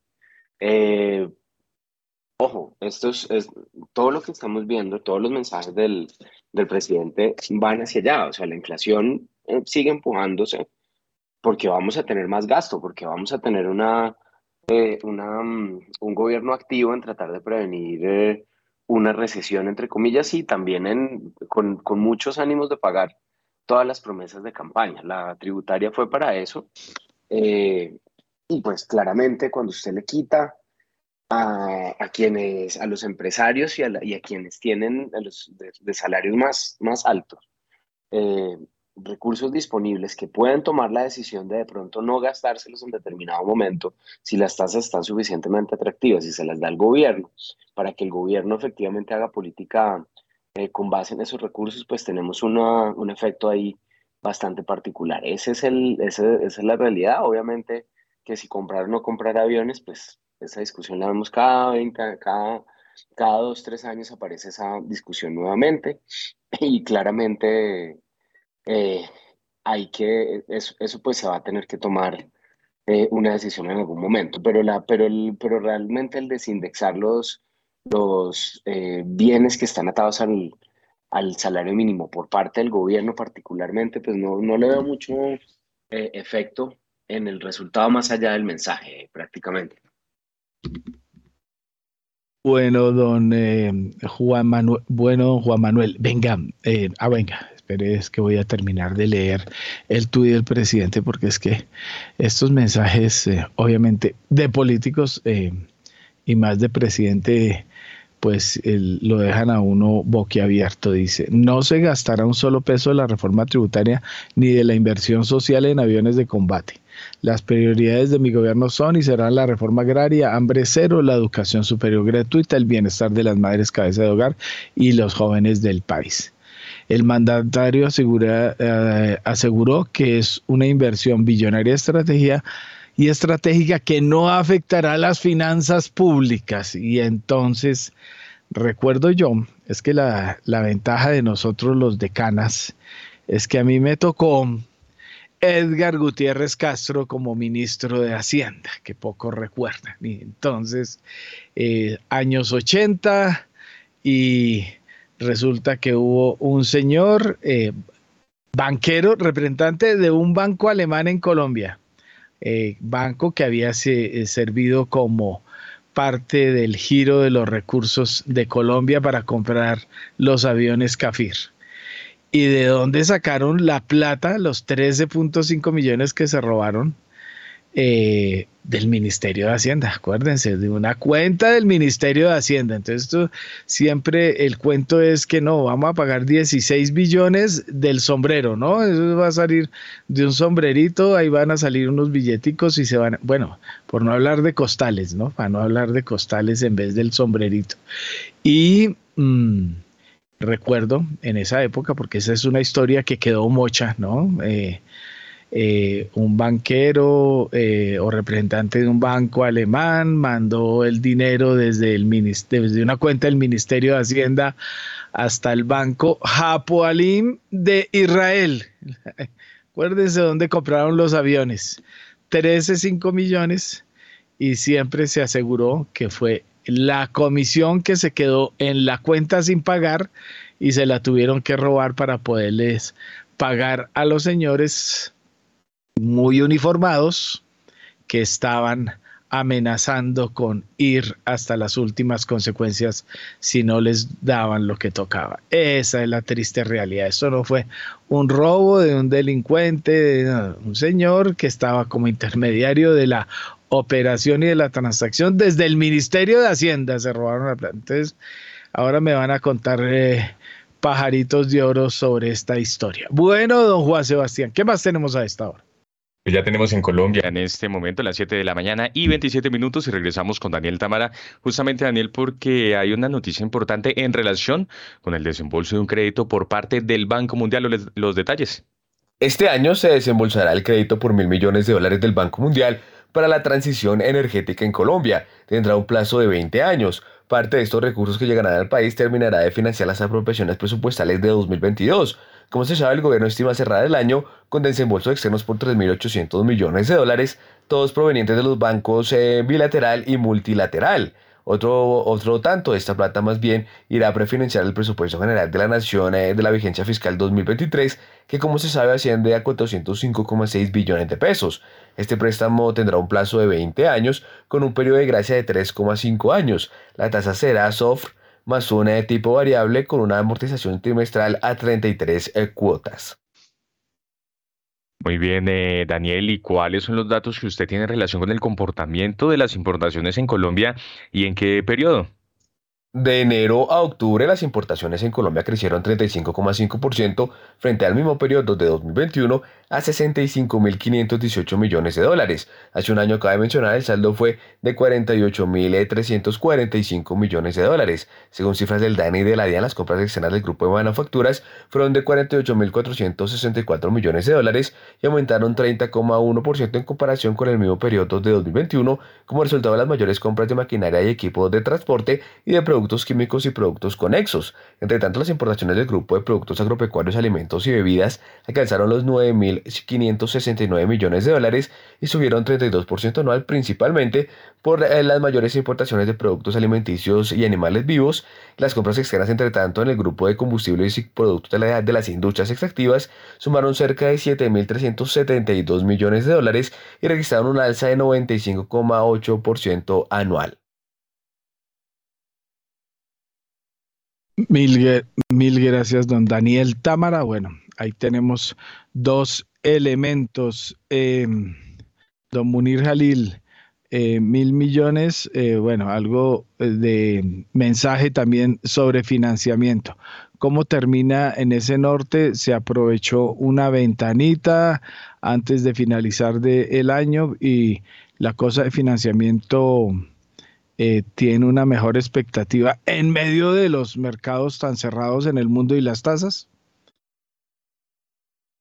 Yo diría que la verdad que efectivamente lo que vimos no solo con, con este anuncio pues de los, del último desembolso, sino en general la salida de Colombia a, hacer esa emisión que hizo ya el mes pasado, eh, sin lugar a dudas creo que nos muestran que todavía en el caso de Colombia eh, hay interés, hay apetito. Eh, no son las mejores tasas en este momento, obviamente cualquiera que está buscando financiamiento en este momento le está costando más plata, entonces, en ese orden de ideas, pues eh, creo que Colombia sí termina el año con, con, pues en términos de la capacidad y mostrando algo que, pues es cierto, los mercados no están cerrados para Colombia. Lo que pasa es que está costoso salir a endeudarse y por consiguiente, cuando es costoso salir a endeudarse, pues lo prudente es esa prudencia que hace verdaderos sabios ahora que estamos en época de novenas, pues es de alguna manera bajarle en lo posible a, nuevo endeudamiento. Pero, pero claramente Colombia sí mostró que efectivamente interés y apetito por el país existe. Así es, don Munir Jalil. Eh, Nelson Vera, su expectativa sobre el financiamiento, se aprovechó una ventanita, como dice Munir, pues a otro costo, porque la cosa es cuánto se debe pagar en estas circunstancias mundiales, ¿cómo la está viendo? Sí, señor, creo que ese es el, e, esa es lo, lo, que ha ocurrido. Esa relativa apetito por riesgo que hemos tenido en los últimos, digamos, dos meses de, de relativa calma, ah, creo que ese, digamos que, como lo llaman acá, ese rally o rebote de gato muerto va, pues, está en sus últimas eh, rebotes, llamémoslo así. Probablemente tenemos algo de mayor volatilidad financiera al inicio del año, en la medida en que los mercados comienzan a descontar ya eh, en sus proyecciones de inicio de año las contracciones en las utilidades que se van a tener en las firmas listadas. Eso va a traer algo de volatilidad. Pero lo que se está mencionando es totalmente cierto el próximo año va a ser un buen año para la renta fija, no tanto para la, para la renta variable. Digamos que esas sobreponderaciones están mucho más ligados a bonos. Y si uno mira un bono grado de inversión en, en dólares que renta 5 o 6%, pues apetito para, una, para un país como Colombia, que la última colocación se hizo al 825, si mal no recuerdo, pues todavía una muy, buen, una muy buena opción para los inversionistas. Sí, que las tasas son mucho, son más del doble de lo que traíamos hace un par de años. Sí, pero es que nos hemos uh, empeorado, empeorado, digamos, a niveles relativos. Entonces también repuntaría en esa conclusión de que los mercados para Colombia siguen abiertos y el desafío es no solamente estar pendiente de cómo se va a hacer recuentos en el plan financiero que nos van a dar al cierre esta semana, tengo entendido, sino pues tratar de, de ser lo más prudentes uh, fiscalmente hablando no solamente en la flexibilidad de fuentes y usos, sino para que unas tasas de interés relativamente altas pues no lo sean tanto en este contexto de que probablemente los inversionistas van a encontrar a Colombia en el margen, y, repito, en el margen relativamente atractivo, pero siempre con la espada de Democles de qué va a pasar en los temas de reforma pensional y en los temas de reforma laboral. Porque uh, si eso llega a salir mal, como bien puede ocurrir, pues ahí sí estaríamos hablando de un escenario mucho más complejo.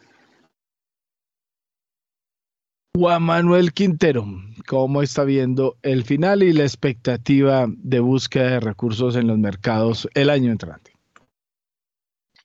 Eh, pues Héctor Mario, normalmente estos créditos, estos créditos con un multilateral, normalmente estos créditos son eh, eh, operaciones que se demoran mucho tiempo en, en salir porque eh, acostumbran traer incluso algunos temas de, de asistencia técnica y bueno.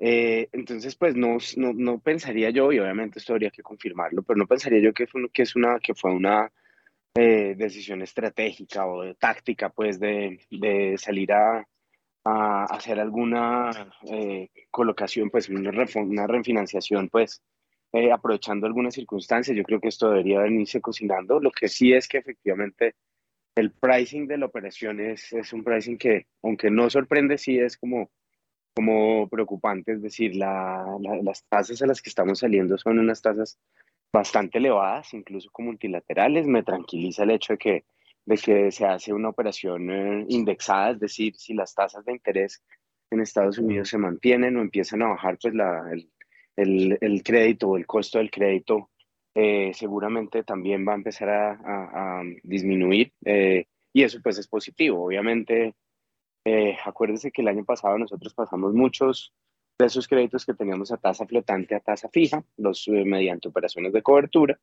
Eso lo hizo, lo hizo el gobierno muy, muy activamente. Esperaremos pues que, se, que, que este lo mantuvieran en esa tasa flotante para poder disfrutar pues de la caída de las, de las tasas eh, que vendría con posterioridad. No me sorprende la, eh, la, colocación de, o el, manejo de, estas, estos fondeos con los multilaterales. Es un trabajo que permanentemente está haciendo el gobierno y, está, y es positivo. Yo siento pues que, que de todos modos es una buena señal el que hay recursos frescos. Eso le puede dar una, un par de señales al, al, al mercado del dólar también para, para con, miras al cierre. Ahora, acuérdense que todo el mundo va a estar pendiente de qué, eh, de, qué va, de qué va a pasar de aquí al 31 para, para poder marcar los libros de forma adecuada.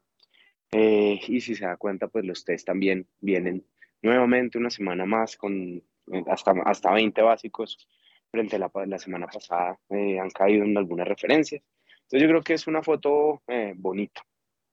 Y pues, sector Mario, creo que me tengo que desconectar. Yo agradezco nuevamente la invitación y a todos los oyentes por aguantarnos estos, estos mesecitos con ustedes, sector Mario. Mil gracias. Gracias, don Juan Manuel, y mucho cuidado con el mucho buñuelo, mucha natilla, eh, mucho, mucho relajamiento de final de año. Eso toca, sí, hay que tenerle harto cuidado de todo eso. Pero ¿sabe qué es lo que sí me da, un poquito de guayado? Que ya, ya se acabó el mundial. El tema chévere que estábamos comentando en, en, reuniones anteriores era, era ese, hombre. Lástima, pero bien. quedamos desprogramados, o sea, quedamos desprogramados. Ahora, ¿qué disculpas sacamos para, para ir a ver el partido? ¿O cuál partido? bueno, bueno. Juan Manuel, muy amable. gracias. Y listo. Y vamos con última hora. Última hora, en primera página radio. Atención, 7 y 37 minutos de la mañana. Colombia estaba decidiéndose entre comprar aviones franceses o aviones suecos, pues acaba de anunciarse por parte del ministro de Defensa de Colombia, el, el, ministro que hablaba contra la guerra, ¿no? Eh, Iván Velázquez Gómez acaba de confirmar que la compra será de aviones de combate franceses Dassault Rafael, perdón por mi francés pereirano, Dassault Rafale. Dassault Rafael es eh, eh, avión de combate eh, que tiene unas prestaciones muy similares a los kafir, ¿no? Muy similares. Hay que recordar que los kafir son israelíes, pero tienen una matriz también francesa. Era una combinación. Pues estos van a ser los reemplazos de los aviones kafir de la Fuerza Aérea Colombiana. Eh, la empresa es la Dassault Aviation que entró en la puja con aviones especialmente suecos, se había hablado de estadounidenses, pero había sonado raro el presidente Petro negociando con Estados Unidos aviones de guerra. Pues esta es la noticia de última hora. Y aquí viene el cuentachiste. Dice que, bueno, primero, antes del cuentachiste, Gustavo Petro ya había hablado del tema con el presidente de Francia, Emmanuel Macron, dijo el ministro de Defensa. Y aquí viene el cuentachiste. No se toca un peso de la reforma tributaria porque el plan de pago es muy favorable, es a cinco años. El primer pago eh, eh, se hará en, dentro de cinco años y se terminarían de pagar en 10 o 15 años. Pero ¿de dónde va a salir la plata? Obviamente de las posteriores reformas tributarias. O sea, es que, bueno, esto no sale de costales. Esto no sale de contar costalitos. Es un caza polivalente eh, de generación 4.5, bimotor, configuración de ala en delta, diseñado y construido por, como lo dijimos, la Marcel Dassault Breguet Aviation, em, denominada actualmente Dassault Aviation. Eh, recalcó el ministro que los aviones Kafir de origen israelí salen de servicio en diciembre de 2023. Hay que recordar que va a haber un periodo en el que no vamos a tener aviones de defensa porque mientras se construyen y se terminan el pedido, el asunto va a estar demorado. 16 billoncitos es el anuncio fresco que les tenemos a esta hora. Don Juan Sebastián. Sí, señor, y hasta ahora aprovechamos y revisamos cómo anda el petróleo y otros commodities. Los precios de los commodities en primera página radio. 7 de la mañana y 41 minutos y el petróleo de referencia Brent llega a 81 dólares con 65 centavos el barril, se recupera 2,13% mientras que el WTI sube 2,11% hasta ahora y llega a 77 dólares con 84 centavos el barril. La onza de oro pierde 0,13%, se cotiza en 1.823 dólares, mientras que la plata desciende 0,62% hasta ahora y se cotiza sobre los 24 dólares con 12 centavos. Finalmente, la libra de azúcar se recupera 0,9 0,97%, llega a los 20 centavos de dólar, mientras que el café sube 0,51% y se cotiza en un dólar con 68 centavos en la libra. Mil gracias, don Juan Sebastián. Oiga, Munir, hace rato que no le pregunto por su amigo del City, ¿era Moss? ¿Cómo era? Eh, ¿Cuál es el nombre del? Ed Morse. Ed Morse, exactamente. Lo ha vuelto a leer y cómo está viendo el fin de año. Bueno, había empezado mucho mejor y se deterioró mucho el precio del petróleo, pero sigue siendo costosito. No, definitivamente a él siempre hay que seguirlo leyendo porque es uno de esos referentes en materia de los precios de los, de los commodities. Pero en general, más allá de, de, la perspectiva puntual que tenga él, lo cierto es que con lo que respecta al petróleo, hay, ciertas similitudes con lo que nos está pasando con el mundo. Y es que el precio del petróleo está capturando de alguna manera fuerzas tanto de oferta como de demanda. Eh, con motivo de la desaceleración que hemos venido viendo en el mundo, pues han habido momentos en los que se especula que hay una menor eh, capacidad de alguna manera de, demandar por parte del mundo producto de la desaceleración. Eso ha afectado los precios a la baja de la misma manera como también se ha dicho, pues que en general la, la desinversión, y esto es más de mediano y largo plazo, la desinversión que se ha venido dando a este sector, porque pues lo cierto es que de hace unos años para acá, estamos viendo que el sector se considera, pues no quisiera usar la palabra paria, pero casi. Básicamente es poca la nueva inversión que está llegando hacia el sector. Este es un sector que necesita, Héctor Mario, continua inversión, no más inclusive para mantener producción.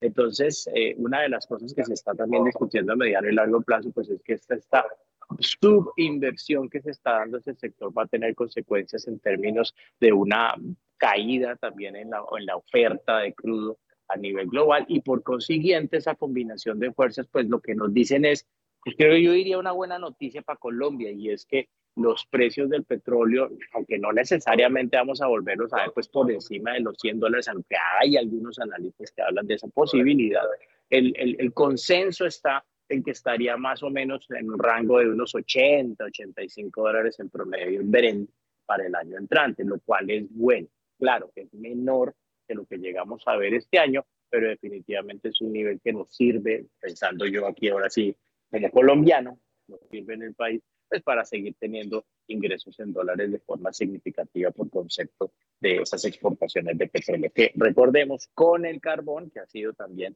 una de las grandes sorpresas de este año, está representando un poco más del 55, 57% del total de exportaciones colombianas, como lo estamos viendo en los últimos meses.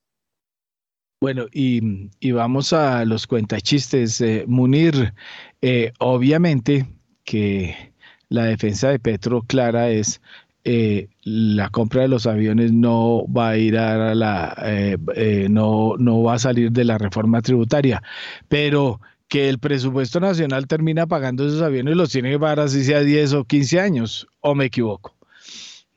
Yo, yo, yo, voy a ponerle más chiste a esto. Él puede sacar otro tuit del señor presidente diciendo que en su gobierno no se va a destinar un solo peso para el pago de los aviones. Eso es cierto porque usted acaba de decir que se pagan en cinco años y él está cuatro nomás. Entonces, y, bueno, pero y el otro cuenta chiste y si eh, seguro que él está solo cuatro años nomás. Ay, sí, no. Pues después ah. hablamos de herederos, si quieren. Bueno. Otro tiempo hablamos de herederos, pero sí, no, yo sí creo que va a estar nomás los cuatro. Pero bueno, eh, y aquí ya eh, eh, entran los hashtags, ¿cierto? Entonces, yo diría, yo diría que en lo que respecta al presupuesto, pues obviamente de alguna parte tiene que salir. esto es, es, una cosa complicada, es, es, es un tema complejo, pero créame, Héctor Mario, que usted precisamente habló de la última vez que compramos aviones, ¿cierto? Y usted mismo dijo, no, eso fue por allá en los... ¿Cómo era que no tenía canas? Dijo el Mario. Pero eh, eh, estamos hablando de los años 80. Eh, y un país, pues sí necesita a veces, de alguna manera, pues hacer algo de inversiones para cambiar flotas. Yo sabía, yo sí me la olía cuando yo vi esa foto del presidente Petro y Macron.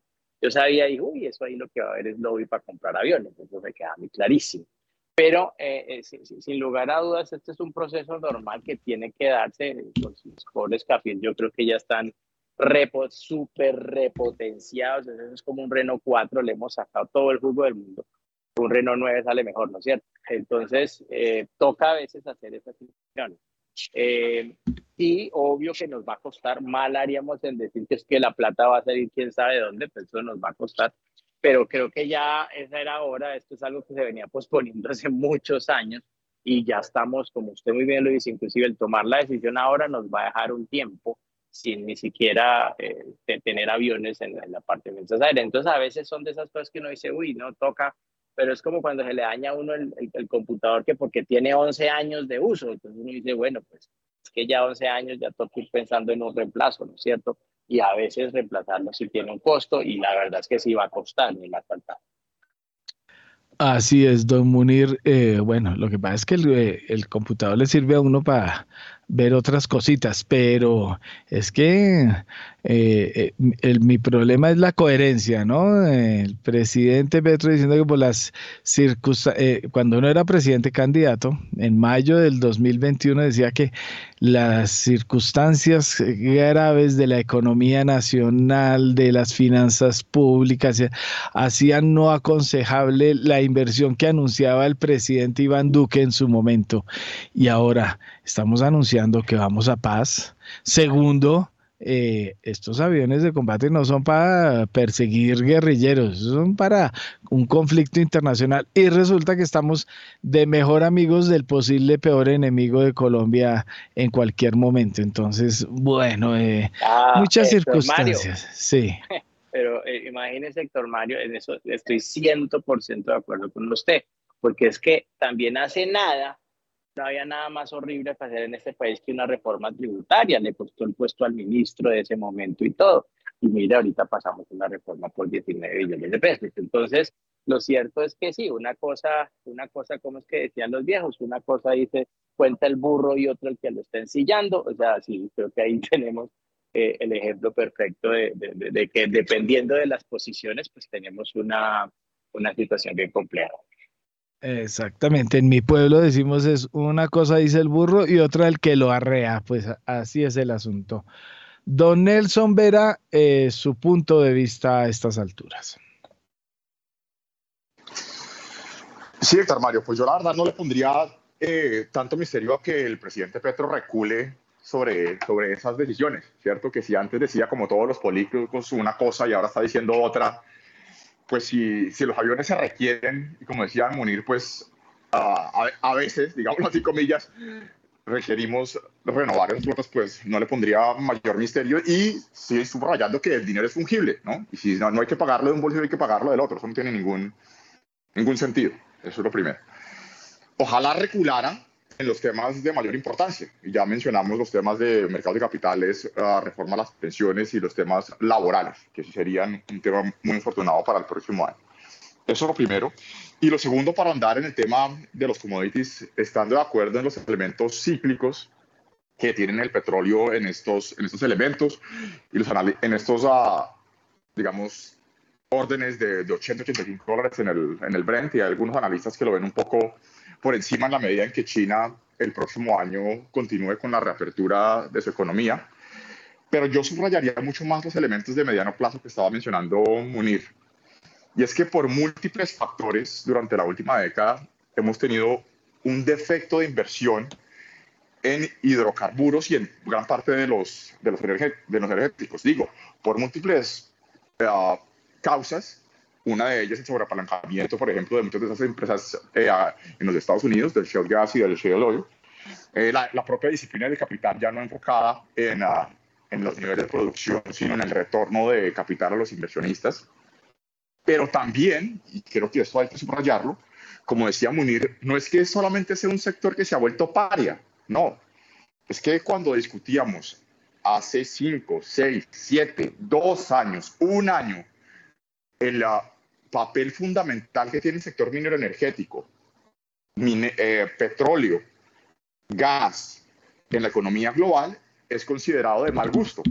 A ustedes los almuerzos y en las comidas en reputados clubs lo ven mal, ¿cierto? Y nos hemos metido en la cabeza en que entonces hay que desfinanciar prematuramente ese minero energético con tan mala suerte que estalla la guerra Rusia-Ucrania hace un par de años. Entonces, no es solo que estuvimos muy de malas, no. Fue un esfuerzo deliberado de política pública a nivel global de, desfinanciar y devolver ese sector paria y estamos pagando las consecuencias. Y lo que más me parece a mí y desafortunado de ese tema es que, y lo, y lo, he discutido mucho con colegas del sector financiero a quienes generalmente que, aprecio, es que un sector como el financiero, con los problemas reputacionales que ha tenido que lidiar toda la vida, injustamente en muchos casos, ¿cierto? Haya, se haya embarcado en las liviandades comerciales de temas como el ESG, ¿cierto? ese es el gran problema fundamental que tengo yo en esos temas comerciales de tratar de borrar las disyuntivas. Todos estamos preocupados por el cambio climático, correcto, pero tenemos un problema muy apremiante en el corto plazo de crisis energética, tenemos un problema en el corto y mediano plazo de que el mineral energético se requiere para fertilizantes, para alimentos, y no comenzamos a hablar de petroquímicos, de medicamentos, etcétera, etcétera. O sea, y mucho más en Colombia. Cuando decimos que 40, 50% de las exportaciones provienen del mineral energético entendido uh, gruesamente, cuando decimos que el PIB es el 4 o 5% del mineral energético, estamos suponderando la importancia del mineral energético. Entonces, creo que allí nos hemos dejado ganar un poco la discusión y se nos ha totalmente desligado la seriedad en esos temas. Y creo que esto no es un tema solamente de esta administración, sino de buena parte de las administraciones pasadas. Ya casi tenemos que hacer un poco de, de mea culpa.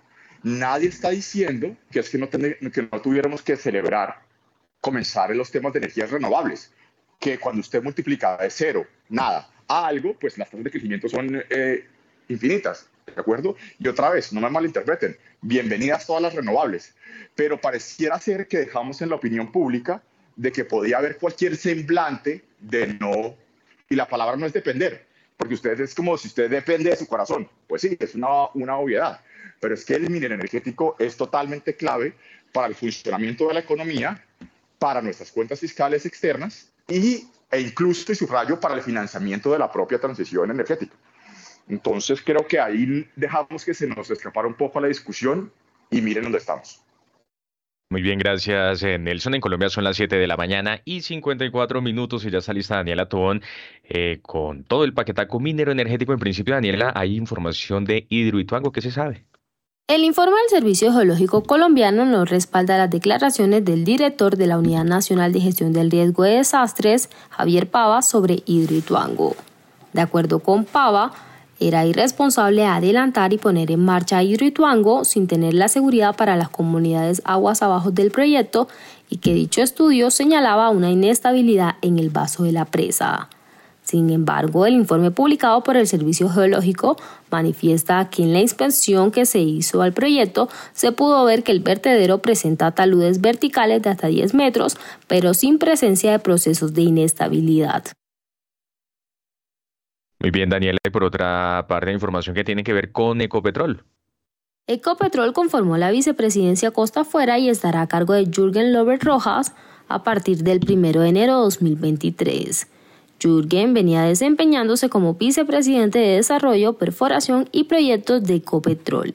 De acuerdo con la compañía, esta nueva área busca asegurar el crecimiento de la producción y reservas del grupo, principalmente en gas natural, energético que consideran amigable con el medio ambiente y que además buscan como apalancador de la estrategia de transición energética de la compañía.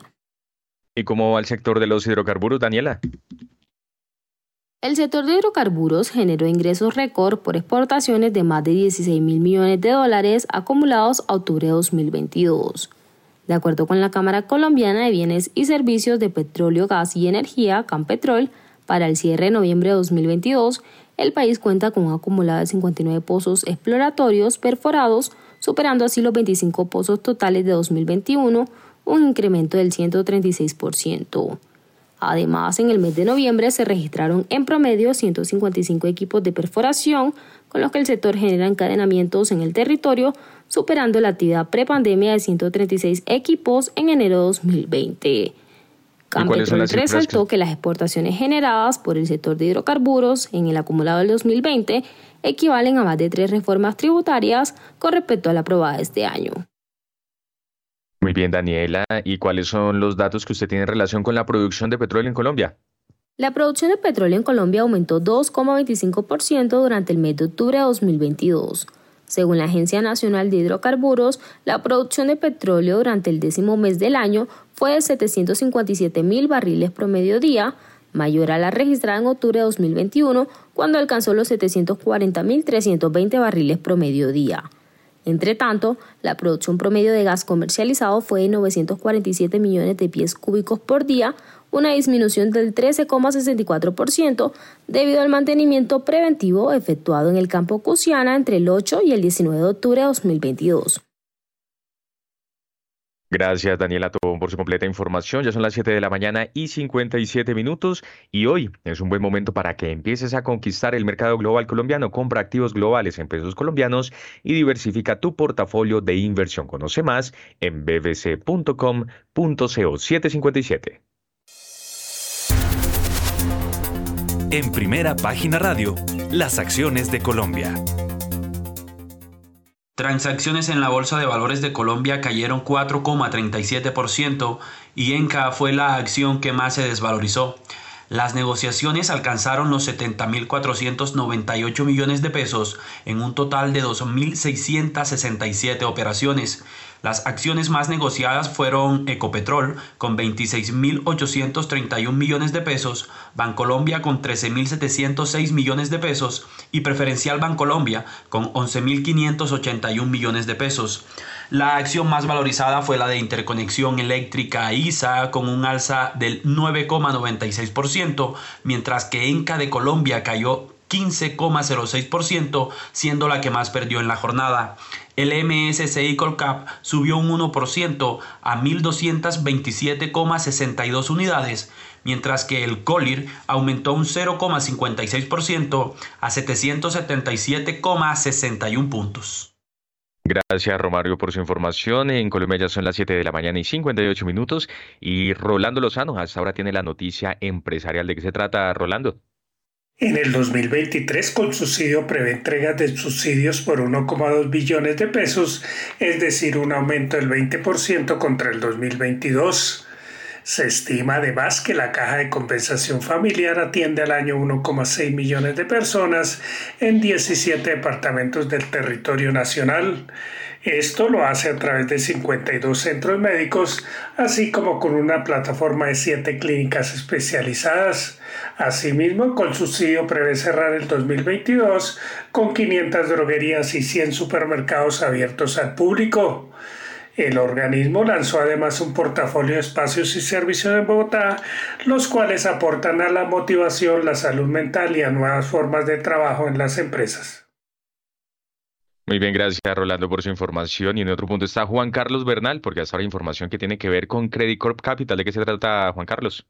Pues el holding financiero Corp Capital anunció que se encuentra adelantando esfuerzos comerciales para buscar recolocar uno de los espacios que el arrendatario dejó de utilizar, o bueno, dejará de utilizar desde este próximo enero de 2023.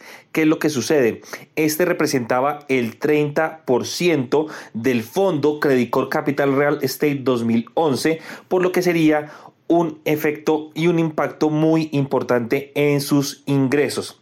Es por esa razón que el Fondo de Credit Core Capital busca con quién arrendar este espacio para mitigar los efectos adversos que pudiera tener sobre sus finanzas. Gracias Juan Carlos por su información. En este momento son las 8 de la mañana en punto. Pausa y ya regresamos.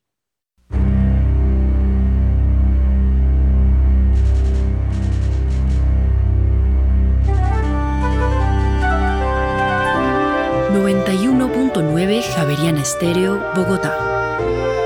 HJKZ.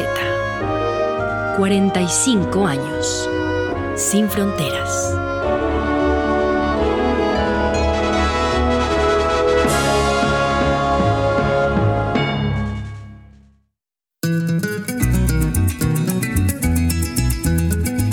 Radio Novenas en Javeriana Estéreo para compartir, reflexionar y celebrar el pesebre con sus montañas y valles, sus ríos, cascadas y lagos, animalitos y árboles, casitas dispersas, ovejitas y pastores, estrellas y magos, es como un mundo en pequeño. Es como si lográramos reunir toda nuestra patria en un rinconcito de la casa o de la fábrica o del almacén o de la iglesia. Radio Novenas en Javeriana Estéreo, del 16 al 24 de diciembre a las 6 y 30 de la tarde y disponibles en javerianaestereo.com. El burrito se alentó, se llenó de agua al estero, la vaca mansa volvió, los reyes aparecieron y vean que la media luna se convirtió en luna. Quédate con lo mejor de Bogotá en esta Navidad. Recorre la ruta del alumbrado navideño que atraviesa las 20 localidades de la ciudad y sorpréndete con más de 40 puntos de iluminación. Prográmate en agendabogotá.gov.co. Invita la Alcaldía Mayor de Bogotá. Aquí Asia. Su magia, su cultura y la importancia de su economía en el mundo hoy. Voces y sonidos del continente más extenso y poblado de la Tierra en Aquí Asia. Los sábados a las 9 de la mañana. Dirige y conduce Rosa Cárdenas.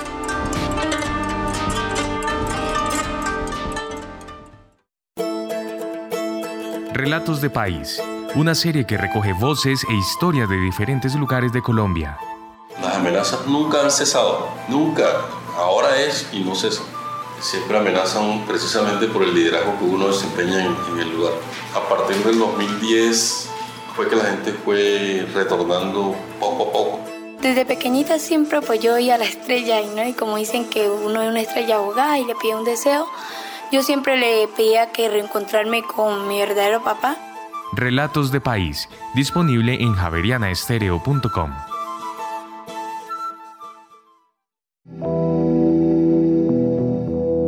En los rincones más remotos del territorio nacional hay personas cuya vida ha seguido adelante, pese a que el conflicto armado las afectó en el pasado. 50 vidas, una serie radial de la Coalición Internacional de Sitios de Conciencia y Javeriana Estéreo. De lunes a viernes a las 12 del mediodía y al finalizar Bitácora, disponible en javerianaestereo.com.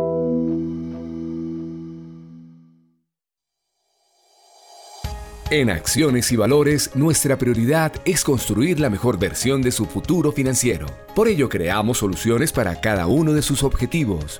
Descubra nuevas formas de ahorrar y simplifique todo desde el celular a través de inversiones digitales desde un peso. Genere rentabilidad y a la vez impacto positivo en el mundo con inversiones responsables. Construya su plan de inversión personalizado con asesoría exclusiva y especializada. Optimice el manejo de recursos de su empresa por medio de soluciones de tesorería. Realice envíos y pagos internacionales seguros de la mano de nuestro aliado Western Union. Es momento de crear metas juntos. Conozca la mejor forma de hacerlo. Contáctenos en www.axivalores.com o al WhatsApp 323-236-5222, vigilado y regulado por la Superintendencia Financiera de Colombia.